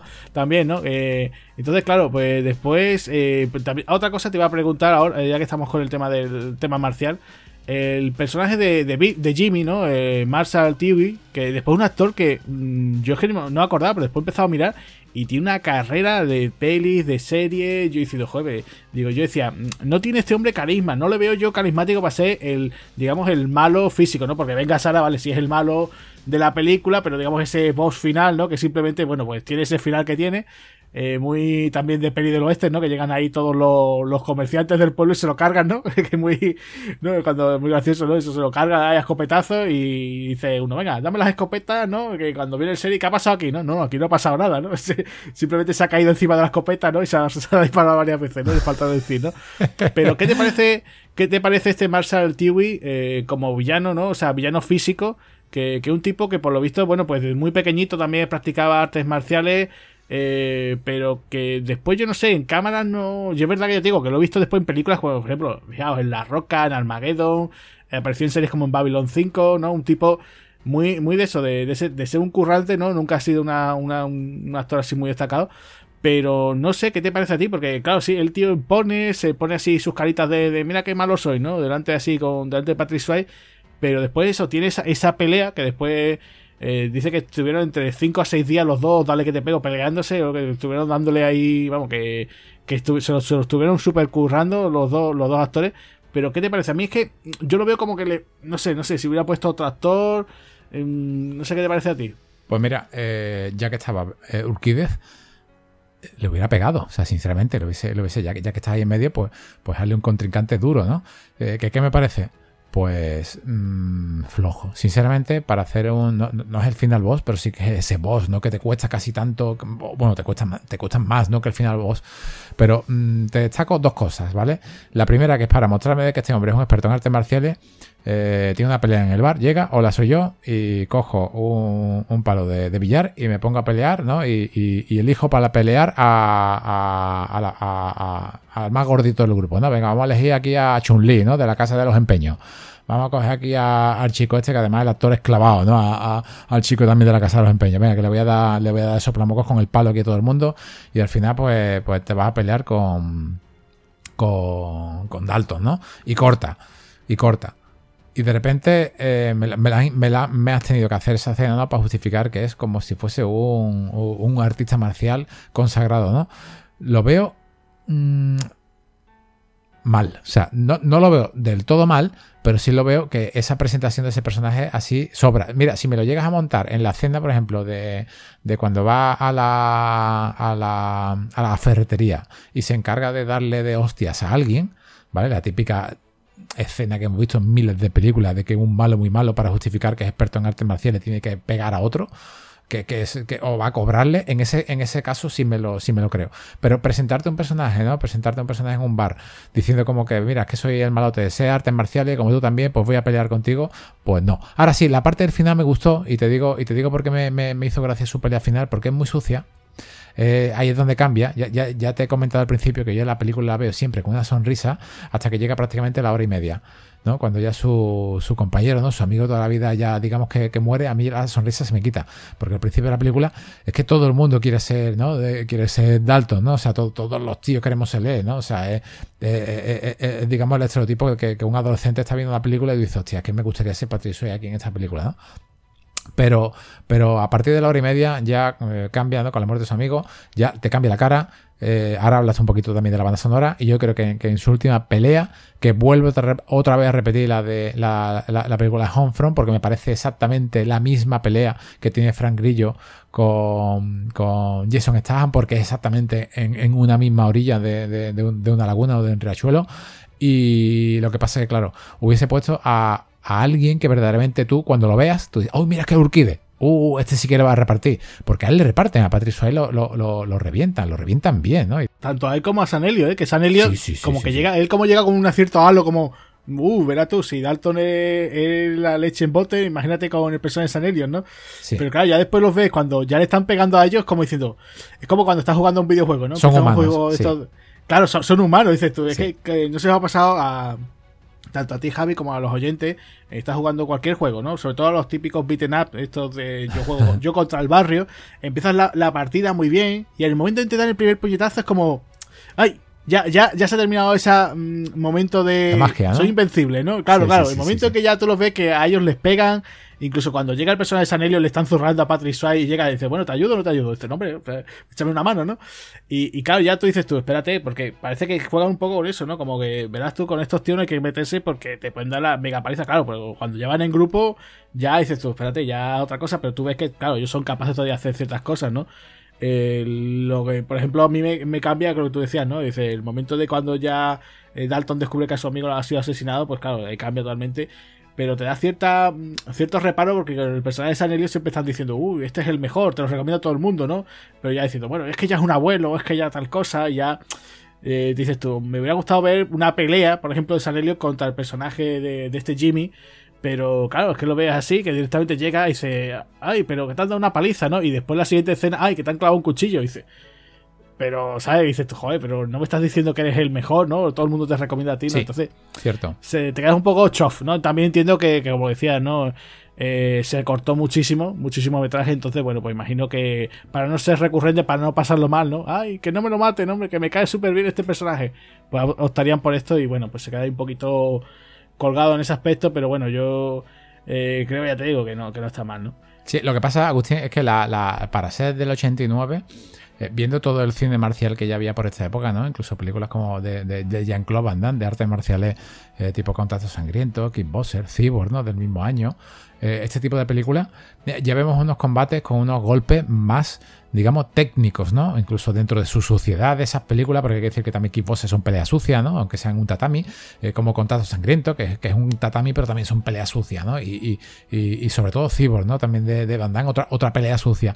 Viendo este tipo de, de pelea, ¿no? Y esta nueva época, ¿no? De este cine de arte marcial en televisión, eh, para ser del 89 vemos muchos puños cruzados. Puños cruzados son estos puñetazos que te, que te, que te lo estoy dando, ¿no? Y te lo estoy dando casi como a videojuegos de yo contra el barrio, ¿no?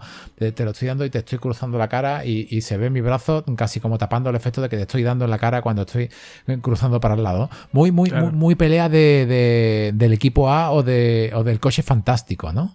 Sí, en ese aspecto sí es más televisivo. Por eso te tengo que insistir que no hubiera sido mm, o sea, una idea muy loca haber vendido esto como, como el piloto de una, de una serie, ¿no? Decir, oye, pues vamos a hacer una pequeña miniserie de, de no sé, de varios, cuatro o cinco episodios y hubiera eso, esas tres horas y veinte, te digo, la hubieran puesto así ese aspecto y hubieran cambiado ciertas cosillas porque lo que te decía, ¿no? Que aquí en la película en Estados Unidos la clasificación creo que fue un, el típico no recomendado para menores, ¿no? Que puedes llevar, o sea, puede ir el menor acompañado de un, de un adulto, pero en otros países como en Reino Unido, en Australia, la verdad que lo tuvo complicado por el tema de, de, las palabrotas que decían, las escenas de sexo aquí muy gratuitas, ¿no? Porque eh, también hemos tampoco hemos hablado en realidad un poco del personaje de Dalton, ¿no? Dalton cuando llega a este sitio, a, a este nuevo sitio de trabajo, eh, ve que todo el equipo de, de, seguridad, la verdad es que son todos súper corruptos, venden drogas, están haciendo chanchulleo. Hay un tipo que se está acostando con simplemente con las chicas que están allí, ¿no? Eh, Eh, pues dice, bueno, y hay esa escena de que, está el, que descubre Dalton, descubre a un, este, un tipo, pues eso, que estaba manteniendo relaciones sexuales en, allí en el almacén, ¿no? Después también hay una escena que también la gente, por lo visto, criticaba mucho, que es esta que simplemente está un tipo con su novia y le dice, uy, ¿has visto los pechos que tiene mi novia? No sé qué, y ella los enseña, se pone a hacer ahí una especie como de baile, llega otro, se lo empiezas a tocar, y claro, pues ahora ya te digo, esto sería impensable, ¿no? E incluso, no se te acuerdas ella, esta escena de cuando ya, por ejemplo, el, el garito, digamos, está funcionando bien, ya está el equipo de seguridad, y llega esta chica, ¿no? Que tú me comentabas antes, ¿no? Está Michelle, y, se pone a hacer un striptease ahí por toda la cara, no si te acuerdas, que se empieza a desnudar ahí y claro, eh, todo con el caneto de Dalton como diciendo, bueno, termina que, que, no te voy a echar ni cuenta, ¿no? Que Dalton en ese aspecto también el tío es como que muy frío, ¿no? O sea, con las relaciones que va teniendo la gente, ¿no? Hasta que no le demuestras que eres un tío que vale, como que pasa de ti, ¿no? Incluso con las chicas igual, ¿no? De, ¿A quién le, echa el... ¿A quién le pone un poquito ojitos, ¿no? Le pone ojitos a Doc, ¿por qué? No, al personaje de Kelly, ¿por qué? Porque se interesa por él, no solamente decía, ah, mira qué guapo es, qué tal, que... No, no, está diciendo, oye, pues este tío mm, tiene un trasfondo, tiene un pasado... Eh, parece una persona interesante, ¿no? No solamente decir, oye, otro rubio guaperas, ¿no? En ese aspecto, ¿no? Eh, sí, de hecho, hay.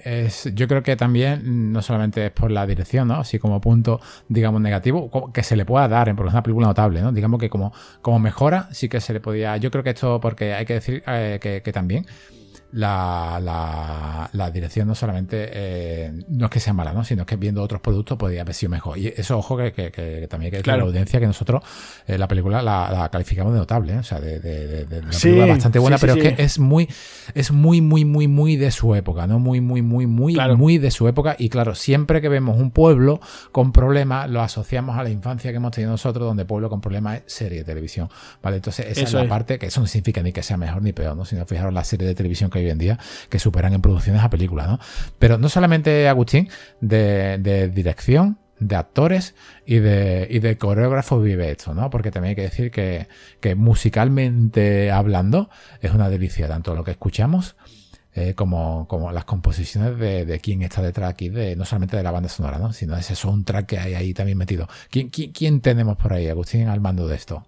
Pues sí, en la banda sonora, la verdad, que, que es lo que tú dices, ¿no? Es, claro, esto es un, garito que siempre, tiene música en directo. Eh, pues tenemos, bueno, lo que ahí aparece, ¿no? Ese grupo, ¿no? Que tenemos ese chaval, ese guitarrista ciego, ¿no? Ese Cody, que es Jeff Healy. Que, bueno, es un, que de hecho era aquí su, su debut dentro del cine, ¿no? Y, bueno, pues el tipo es, es, ciego, ¿no? Que nadie se pregunta, ¿será ciego? Es ciego de verdad y ya desde pequeño, desde los tres años, tocaba la guitarra, ¿no? Y el hombre, pues la verdad que se marcan muchos temas. De hecho, hay una versión de los dos que también toca al principio del film. Eh, la verdad que sí, que ese rock blues, la verdad es que queda, queda muy bien en la película. De hecho, incluso cuando comenzaba ¿no? la película también con el grupo este, Los Cruzados también, con Tito Arriba también. Eh, yo creo que ese tonito que le da bastante bien a, a la película, ¿no? De hecho, eh, hay muchísima música, digamos, en directo. O sea que incluso quitas la parte de acción y tienes ahí una especie como de medio musical ahí. Y incluso eh, el tema, pues incluso hasta Patrick Swayze participó en la banda sonora cantando dos canciones, ¿no? El Patrick Swayze ya tenía también eh, alguna que otra canción que había cantado, incluso en Dirty Dancing había cantado alguna canción y aquí incluso llega a escribir hasta un tema, ¿no? Que era el de Cliff Age y después también cantaba la canción Racing Heaven Tonight. Y bueno, fuera parte de todos esos temas, todas esas composiciones, pues también eh, había un, como lo comentaba al principio del podcast, ¿no? Estaba lo que era la banda sonora, ¿no? La, música que suena después, ¿no? Eh, tenemos a Michael Kamen, que la verdad que Aquí le pilla un poquito, bueno, voy a hacer un poquito de trampa. Eh, cogió ciertas cosas que tenía, ciertos descartes que tenía de, una película que, trabajó en el 88, que era Jungla de Cristal, que no sé si la gente la conocerá, ¿no? Y entonces, bueno, pues se nota, se nota. Hay momentos que tú cierras los ojos, escuchas la música de Michael Kamen aquí y tú te piensas, aquí en algún momento va a aparecer John McClane, ¿no? entonces, sobre todo en la pelea que tiene al final con la pelea final de Dalton pues sobre todo, ¿no? Hay momentos que dices tú, aquí va a aparecer McLean ahí con, con la camisetilla eh, pegando tiros, ¿no? Diciendo, bueno, ¿qué pasa aquí, no? Y, se nota mucho, se nota mucho. Suena demasiado épica, o sea, en este aspecto. Yo, la verdad, que hubiera apostado por estuviese Michael Kamen más. El Michael Kamen así un poquito más rockero, más va apostando más por el tema que tiene, por ejemplo, en Arma Letal, ¿vale? Ahí ese tipo de, música, o sea, sobre, todo también que hubiera contado, pues mira, ya que tienes aquí a este hombre, a Jeff Healy, pues que hubieran hecho alguna composición juntas, como hicieron, por ejemplo, en su día en Arma Letal junto a Eric Clapton, hubiera quedado una banda sonora así, entre rockera y blues, que yo creo que lo hubiera sentado mucho mejor que simplemente pues coger descartes de, de Jungla Cristal. Vamos, que además que se nota, ¿eh? que, que, que tenga así un poco la, la banda sonora reconocida de Jungla Cristal, aquí le va a sorprender mucho porque diciendo, bueno, pero que aquí hay momentos, ¿no? También pasaba en Acción Jackson, ¿no? Que también él participó, eh, que hay también algún que otro corte, que yo, creo que aprovechó ese, ese año 88-89, pues mira, con lo que vi, que lo que me sobra de aquí, lo pongo aquí, lo todo que lo pongo allá, ¿no? Y la verdad que, funciona bien. Eh, después, por otro lado, Jay como actor, mira, no lo hace mal, ¿no? Está ahí soltando su, su frasecita y queda bien, ¿no? Eso de, de ese músico ciego, que además tú lo ves tocando la guitarra de esa forma tan particular, ¿no? Que incluso utiliza un slide también. Y yo, yo la veo bastante bien. Y después cantando también se defiende bien, ¿no? Como te decía, ¿no? Ese, el tema que toca de la versión de los dos, eh, me parece que era. Roadhouse Blues. pues la verdad que sí, que lo hace bastante bien. Y suena, suena mucho, mucho rock, mucho también, muchos temas así también muy muy de los años 50, ¿no? Incluso hay, un, hay una especie como de guiño también a la propia Dirty Dancing, hay cierta canción que también se repite. O sea, yo creo que en ese aspecto, pues, pues bien, la verdad es que sí, que, que funciona bastante bien, ¿no? Sí, muy, muy, muy, muy, una película muy musical. No sé si si pensarán lo mismo, una película que, que, que, por esta época pues ya veníamos de, de, otro, de otro película también muy musical, de muy, muy también de bares así de, aspecto sucio, como Calles de Fuego. Lo que pasa es que aquí creo que era Ray Cooder y aquí no. Pero mira, ahora hablando de directores, al, mencionar tú el tema musical que se me ha venido a Calles de Fuego, pues mira, Walter Hill en esta película eh, lo hubiera clavado, ¿no? Lo hubiera, lo hubiera clavado, pero totalmente, lo hubiera hecho de cruda eh, lo más grande. O sea, es una película de, de, Bueno, esto tiene su semiculto, ¿eh? Pero yo creo que hubiese sido una película película ya de, culto máximo. Y Agustín, ya para, ir terminando, ¿qué tipo de curiosidades te quedan por ahí para soltar? Pues mira, tengo varias, ¿no? Entre ellas, mira, hay una muy, muy graciosa relacionada con el malo de la película, con Marshall Tiwi, que el hombre pues se fue al día del estreno, se llevó a su madre a, ver la película, ¿no? El hombre muy orgulloso, mamá, mira, yo voy a hacer aquí de malo. Y entonces la escena de la pelea que tiene contra Dalton y cuando le dice... Eh, eh, le dice esto de yo solía follar tipos como tú en prisión, ¿no? Sí, sí. Dice que su madre saltó, saltó en el cine y gritó, e-, ese es mi hijo. O sea, lo dijo así, ¿sabes? Y dice que, claro, que, el hombre dice que estaba, claro, dice, ¡ay, mi madre, ¿no? Que estaba tan orgullosa. Y dice que saltó allí, ¿no? Y dice que, que muy bien, ¿no? Después dice que se pasó eso, eh, se hizo muy amigo de Patrick Swayze también, después de toda la palizón que se pasaron prácticamente esos 5 o 6 días allí con la, escena de pelea, que incluso él cogió un tronco que pensaba que era de, de estos de utillería y como ya incluso en la pelea dijeron, mira, improvisar, incluso hay momentos que improvisaron los dos, pues cogió ese tronco, se lo lanzó y era un tronco de verdad y le hizo daño a, Patrick Swayze. Vamos, que Patrick Swayze dice que terminó de moratones, terminó con dos costillas rotas, aparte de lo de la lesión de, rodilla y... y Agustín, es que este, este hombre fue de, de, los... fue ayudante de Cherry, me parece, ¿eh? O sea, y, pero no solamente, es que también fue un, fue militar retirado, ¿eh? O sea, es que algún toque le, le daría de verdad, ¿eh? Sí, Sí, sí, sí, ya te digo que por eso Tiwi, es que ya te digo que, que, sí, que profesionalmente el hombre podría funcionar, pero que a lo mejor la cámara no lo quería tanto, ya te digo, aún así tiene una filmográfica muy amplia, te digo que es un auténtico trabajador, un currante, pero bueno, aquí tiene su, su momento, ¿no? Para lucirse y el hombre, mira, contento de que su madre, pues ahí en el cine, el estreno, pues, pues le dijo eso. También hay otra curiosidad que por lo visto Patrick Swayze pidió conservar toda la ropa, o sea, que una de las cosas que él pedía, por lo menos en esa, en esa época, era, dice, oye, pues mira, toda la ropa que yo utilicé en la película me la quedo. Y eso por lo visto sí lo consiguió en Ghost, pero en esta no se sabe si sí, o no lo consiguió. Después también una de las escenas que no hemos comentado ha sido la del famoso el, tema del Bigfoot, ¿no? Ese coche enorme, ¿no? Que cuando se carga destroza el concesionario. Costó hacer esa escena medio millón de dólares de la época. Y, además incluso el tipo que lleva el coche era Jim Kramer, que era por lo visto el, el vicepresidente de la...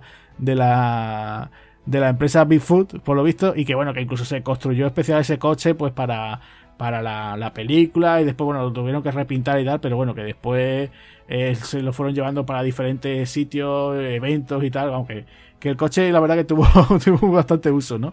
Eh, más cositas que quería comentar, pues mira, por ejemplo, el director Roddy Harrington dijo que, que, por lo visto se usaron 50 dobles en la película para la escena así con mucha gente y que todos pues estuvieron actuando en las peleas de bar, eh, después, eh, eh, Joel Silver, pues bueno, esta fue la única película que tuvo con la Metro Goldwyn Mayer United Artists, porque ya él tenía, por ejemplo, acuerdos con la Fox o con Warner Bros., ¿no? Por ejemplo, Arma Letal es de, es de, la, de la Warner y, por ejemplo, Jungla de Cristal o Depredador, pues era la Fox, ¿no? Y esta, pues ya os digo, se quedó ahí en Quiero y No Puedo y por eso después no tuvo más continuidad con la Metro, ¿no? Y no, no, no llegó a tener más proyectos, ¿no? Con la con, la, con este estudio.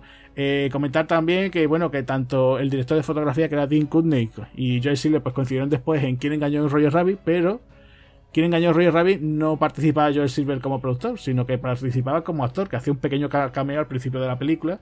Y bueno, pues Dean Kutney pues era simplemente el, director de fotografía, ¿no? Y ahora una, una curiosidad muy loca, muy loca, el musical. Existe un musical en 2003. Sí, sí, sí. Existe un musical en 2003 que se hizo eh, fuera de Broadway, ¿vale? Eh, de esta película y tenía un, título realmente largo, ¿vale? Yo me voy a disculpar, mi pronunciación en inglés no es muy buena, ¿vale? Pero se llamaba Rockhouse, the stage version of the cinema classic that starred Patrick Swayze, except this one stars Timac from the 80s cult classic The Last Dragon. O sea, todo eso, todo eso, y bueno, y faltaba una cosita más que, lo voy a traducir, bueno, que sería con una peluca rubia, entonces sería eh, Rockhouse, o sea, de profesión duro, ¿no? La versión del clásico de culto protagonizado por Patrick Swayze, pero que en esta ocasión está protagonizado por Taimak, eh, la estrella del film de culto El último dragón, pero con una peluca rubia lisa, ¿vale? Entonces, os explico, os explico. Existe un musical que se hizo eh, a principios del, del 2000. Tenía a Taima, que era, como decía, ese chaval que fue el protagonista del Último Dragón, una película del 85 muy divertida, muy divertida y muy disfrutable. Y claro, pues este hombre, eh, el hombre es afroamericano, pues imaginaros, le pusieron una peluca rubia, para imitar el pelo de Patrick Swayze insiste ese musical, ¿vale? De profesión rudo estuvo existiendo y, ya os digo que hay fotos y podéis, ver a Mac, la verdad que, el hombre es muy gracioso con, con, las pintas de Patrick Swayze, la verdad que es una cosa muy loca, ¿no? Eh, después también, bueno, en la temporada 8 de Padre de Familia hay un, episodio que le hacen un homenaje, de hecho fue al poco tiempo de fallecido Patrick Swayze y en este episodio pues Peter compraba el DVD de Profesión Duro le gustaba tanto la película que ahora su única solución era ir dando patadas a todo. O sea, encontrar cualquier patada y además siempre decía, soy duro, soy duro. Y era muy gracioso, ¿no? De hecho, hay un momento en el cual hacían una pequeña broma que decía, soy duro, ¿no? Y entonces a su lado estaba House, ¿no? El, el, el actor, ¿no? El Hugh Laurie, ¿no? La serie House, no sé si acordáis, esa de médico. Entonces, claro, decía eh, Hugh Laurie no, supuestamente House estaba allí, decía algo de un, de un, paciente y decía, soy House. Y entonces Peter llegaba y decía, yo soy duro. entonces la, cosa, la broma era que, claro, que la película original se llama Rod House, ¿no? Entonces, claro, era la cosa de que el otro decía I am House y, el otro decía am, ¿no? Am, I am Rod House, ¿no? Y el otro decía yo también, ¿no? Como un, pequeño juego de palabras. Y bueno, pues nada, ya os digo que se hizo como un, homenaje al bueno de Patrick Swayze y bueno, pues ahí lo teníamos, ¿no? Y ya pues para, para ir terminando, pues, pues hubo hay una secuela en 2006 que se llama eh, Rock House 2. Eso, eso, te iba a preguntar ahora mismo. ¿Esa secuela verdaderamente es una secuela de la película? Porque es que parece, eh, el cartel parece de una película porno. Sí, sí, sí. No, sí, sí, sí, parece, parece, es, es una, un directo a DVD. Eh, se pensó en un principio, ¿vale? Que contasen con Patrick Swayze, pero vamos, que no, que él al final se lo pensó y dijo que no pasaba. Se comenta que, bueno, el protagonista es el hijo de Dalton. Eh, se hace varias menciones a él. de hecho, hay un personaje que supuestamente lo reescribieron, pero era el que se supuestamente iba a ser el Patrick Swayze. Pero nada, por diferencias creativas, pues se cambió el personaje y nada, ningún, ninguno de los actores de la original aparecieron aquí. Vamos, que simplemente eso es una cosa ahí bastante olvidable. Después, en 2015, hubo un intento de hacer un remake, pero con una chica, que en este caso iba a ser Ronda Rousey, la famosa luchadora eh, bueno, ahora es luchadora de, wrestling, ¿no? Pero también había sido luchadora de MMA, también ha sido, bueno, pues una chica que también ha hecho sus pinitos dentro del mundo del cine, ha aparecido, por ejemplo, en la tercera de Los Mercenarios, también apareció en el remake de Kickboxer. Bueno, no, de Kickboxer no, que era Gina Carano, pero bueno, una de estas chicas que ya, ya os digo que, que, bueno, que ha hecho sus pinitos en, en, el mundo del cine y se pensó en hacer esa película con ella, pero bueno, en aquella época todavía estaba, tenía su carrera como luchadora de artes marciales mixtas, perdió contra Holly Holm y claro, pues ya los productores pues decir, uh, esto de hacer una película con una chica ya ha perdido un combate, porque se, ella digamos que tenía su carrera, digamos, eh, imbatible, ¿no? No había perdido ninguna y fue ese momento cuando se pensaron que dijeron, mira, que no, que no, no vamos a hacer este proyecto. Y actualmente, ahora en la actualidad, se ha anunciado que va a haber un remake con Jake Gyllenhaal interpretando a Dalton, que la verdad que me va a sorprender mucho porque Jake Gyllenhaal, la verdad que es un tipo que es muy buen actor y, la verdad que no sé ahora, eh, eh, a ver qué tal, ¿no? A ver que si, si, le van a enseñar artes marciales o qué es lo que va a aprender, no sé, me va a sorprender mucho, espero que me dé una, buena sorpresa. Y no sé, la verdad que no sé lo que van a hacer. De momento no han anunciado mucho más, simplemente han dicho remake con, con, con J.G. A ver qué es lo que pasa, a ver si anuncian director.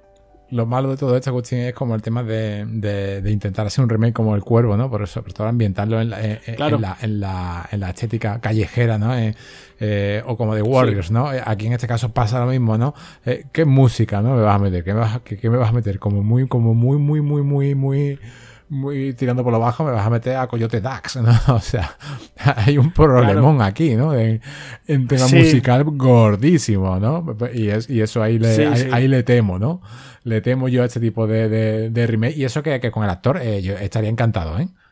Sí, no, no, ya te digo que, que a ver, que, que G. Gyllenhaal, la verdad es que me parece un actor como una copa del pino. O sea, la verdad que la película, yo siempre recomiendo la de Nightcrawler, que la verdad que es el tío sensacional. Y no sé, a ver qué tal, a ver qué no, nos llevamos aquí, qué sorpresa. Eh, después ya simplemente para terminar, eh, simplemente una cosa que me he olvidado, aquí simplemente el, el body count es bastante bajito, solamente mueren 8. Tuvo también la película premio, tuvo de esos premios que nadie quiere que te, denominen, ¿no? Que fue lo de los famosos, eh, los Razzie, ¿no? Los Golden Raspberry. que bueno, tuvo nominaciones a 5 premios a peor película, peor actor, peor actor de reparto, eh, que fue para Venga Sara, peor director y peor guion. No se llevó ninguno, eso sí, pero el, creador de los Razzie, ¿no? Este John Wilson, pues dentro de una guía que él tiene, como las 100 películas malas más divertidas jamás realizadas, tiene incluida esta película. O sea que dentro de lo malo, ¿no? Él lo considera como, como entretenido. Así que bueno, ahí lo, ahí lo tiene. Y ya, mm, por último, para ir terminando con las curiosidades, ¿vale? Pues iba, iba a comentar que la película, eh, la frase promocional era, se acaba el baile, ahora se ensucia, ¿no? Como diciendo, bueno, una referencia a Dirty Dancing, ¿no? Y después eh, comentaba también Patrick Swayze que se hizo un concurso, que quien viese la película tenía que apostar quién había utilizado más laca en su pelo, o Patrick Swayze o Kelly Lynch. Y, Patrick Swayze se partía de risa diciendo que, que aquel, dice, aquel cabello, aquel peinado se convirtió en la ruina de mi existencia, ¿no? Lo tenía el hombre por, la, por, por los caminos de la amargura, la verdad. Bueno, Agustín, pues yo creo que ya le hemos dado ¿no? un, buen repaso a De Profesión Duro y no sé si te apetece ya despedirnos y irnos a tomar una buena cerveza ¿no? al Double Deuce.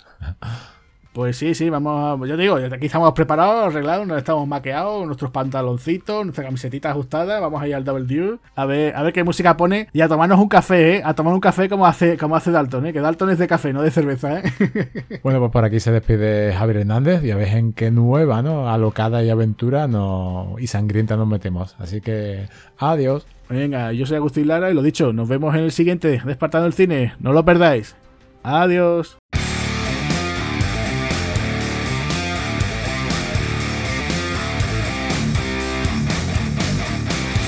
Muchas gracias por habernos escuchado. Si queréis oír más podcasts de Espartanos del Cine, recordad que estamos en nuestro canal de Spotify. También podéis seguirnos a través de las redes sociales, Facebook, Twitter e Instagram. Además, tenemos nuestra página web www.espartanosdelcine.com. Un saludo amigos.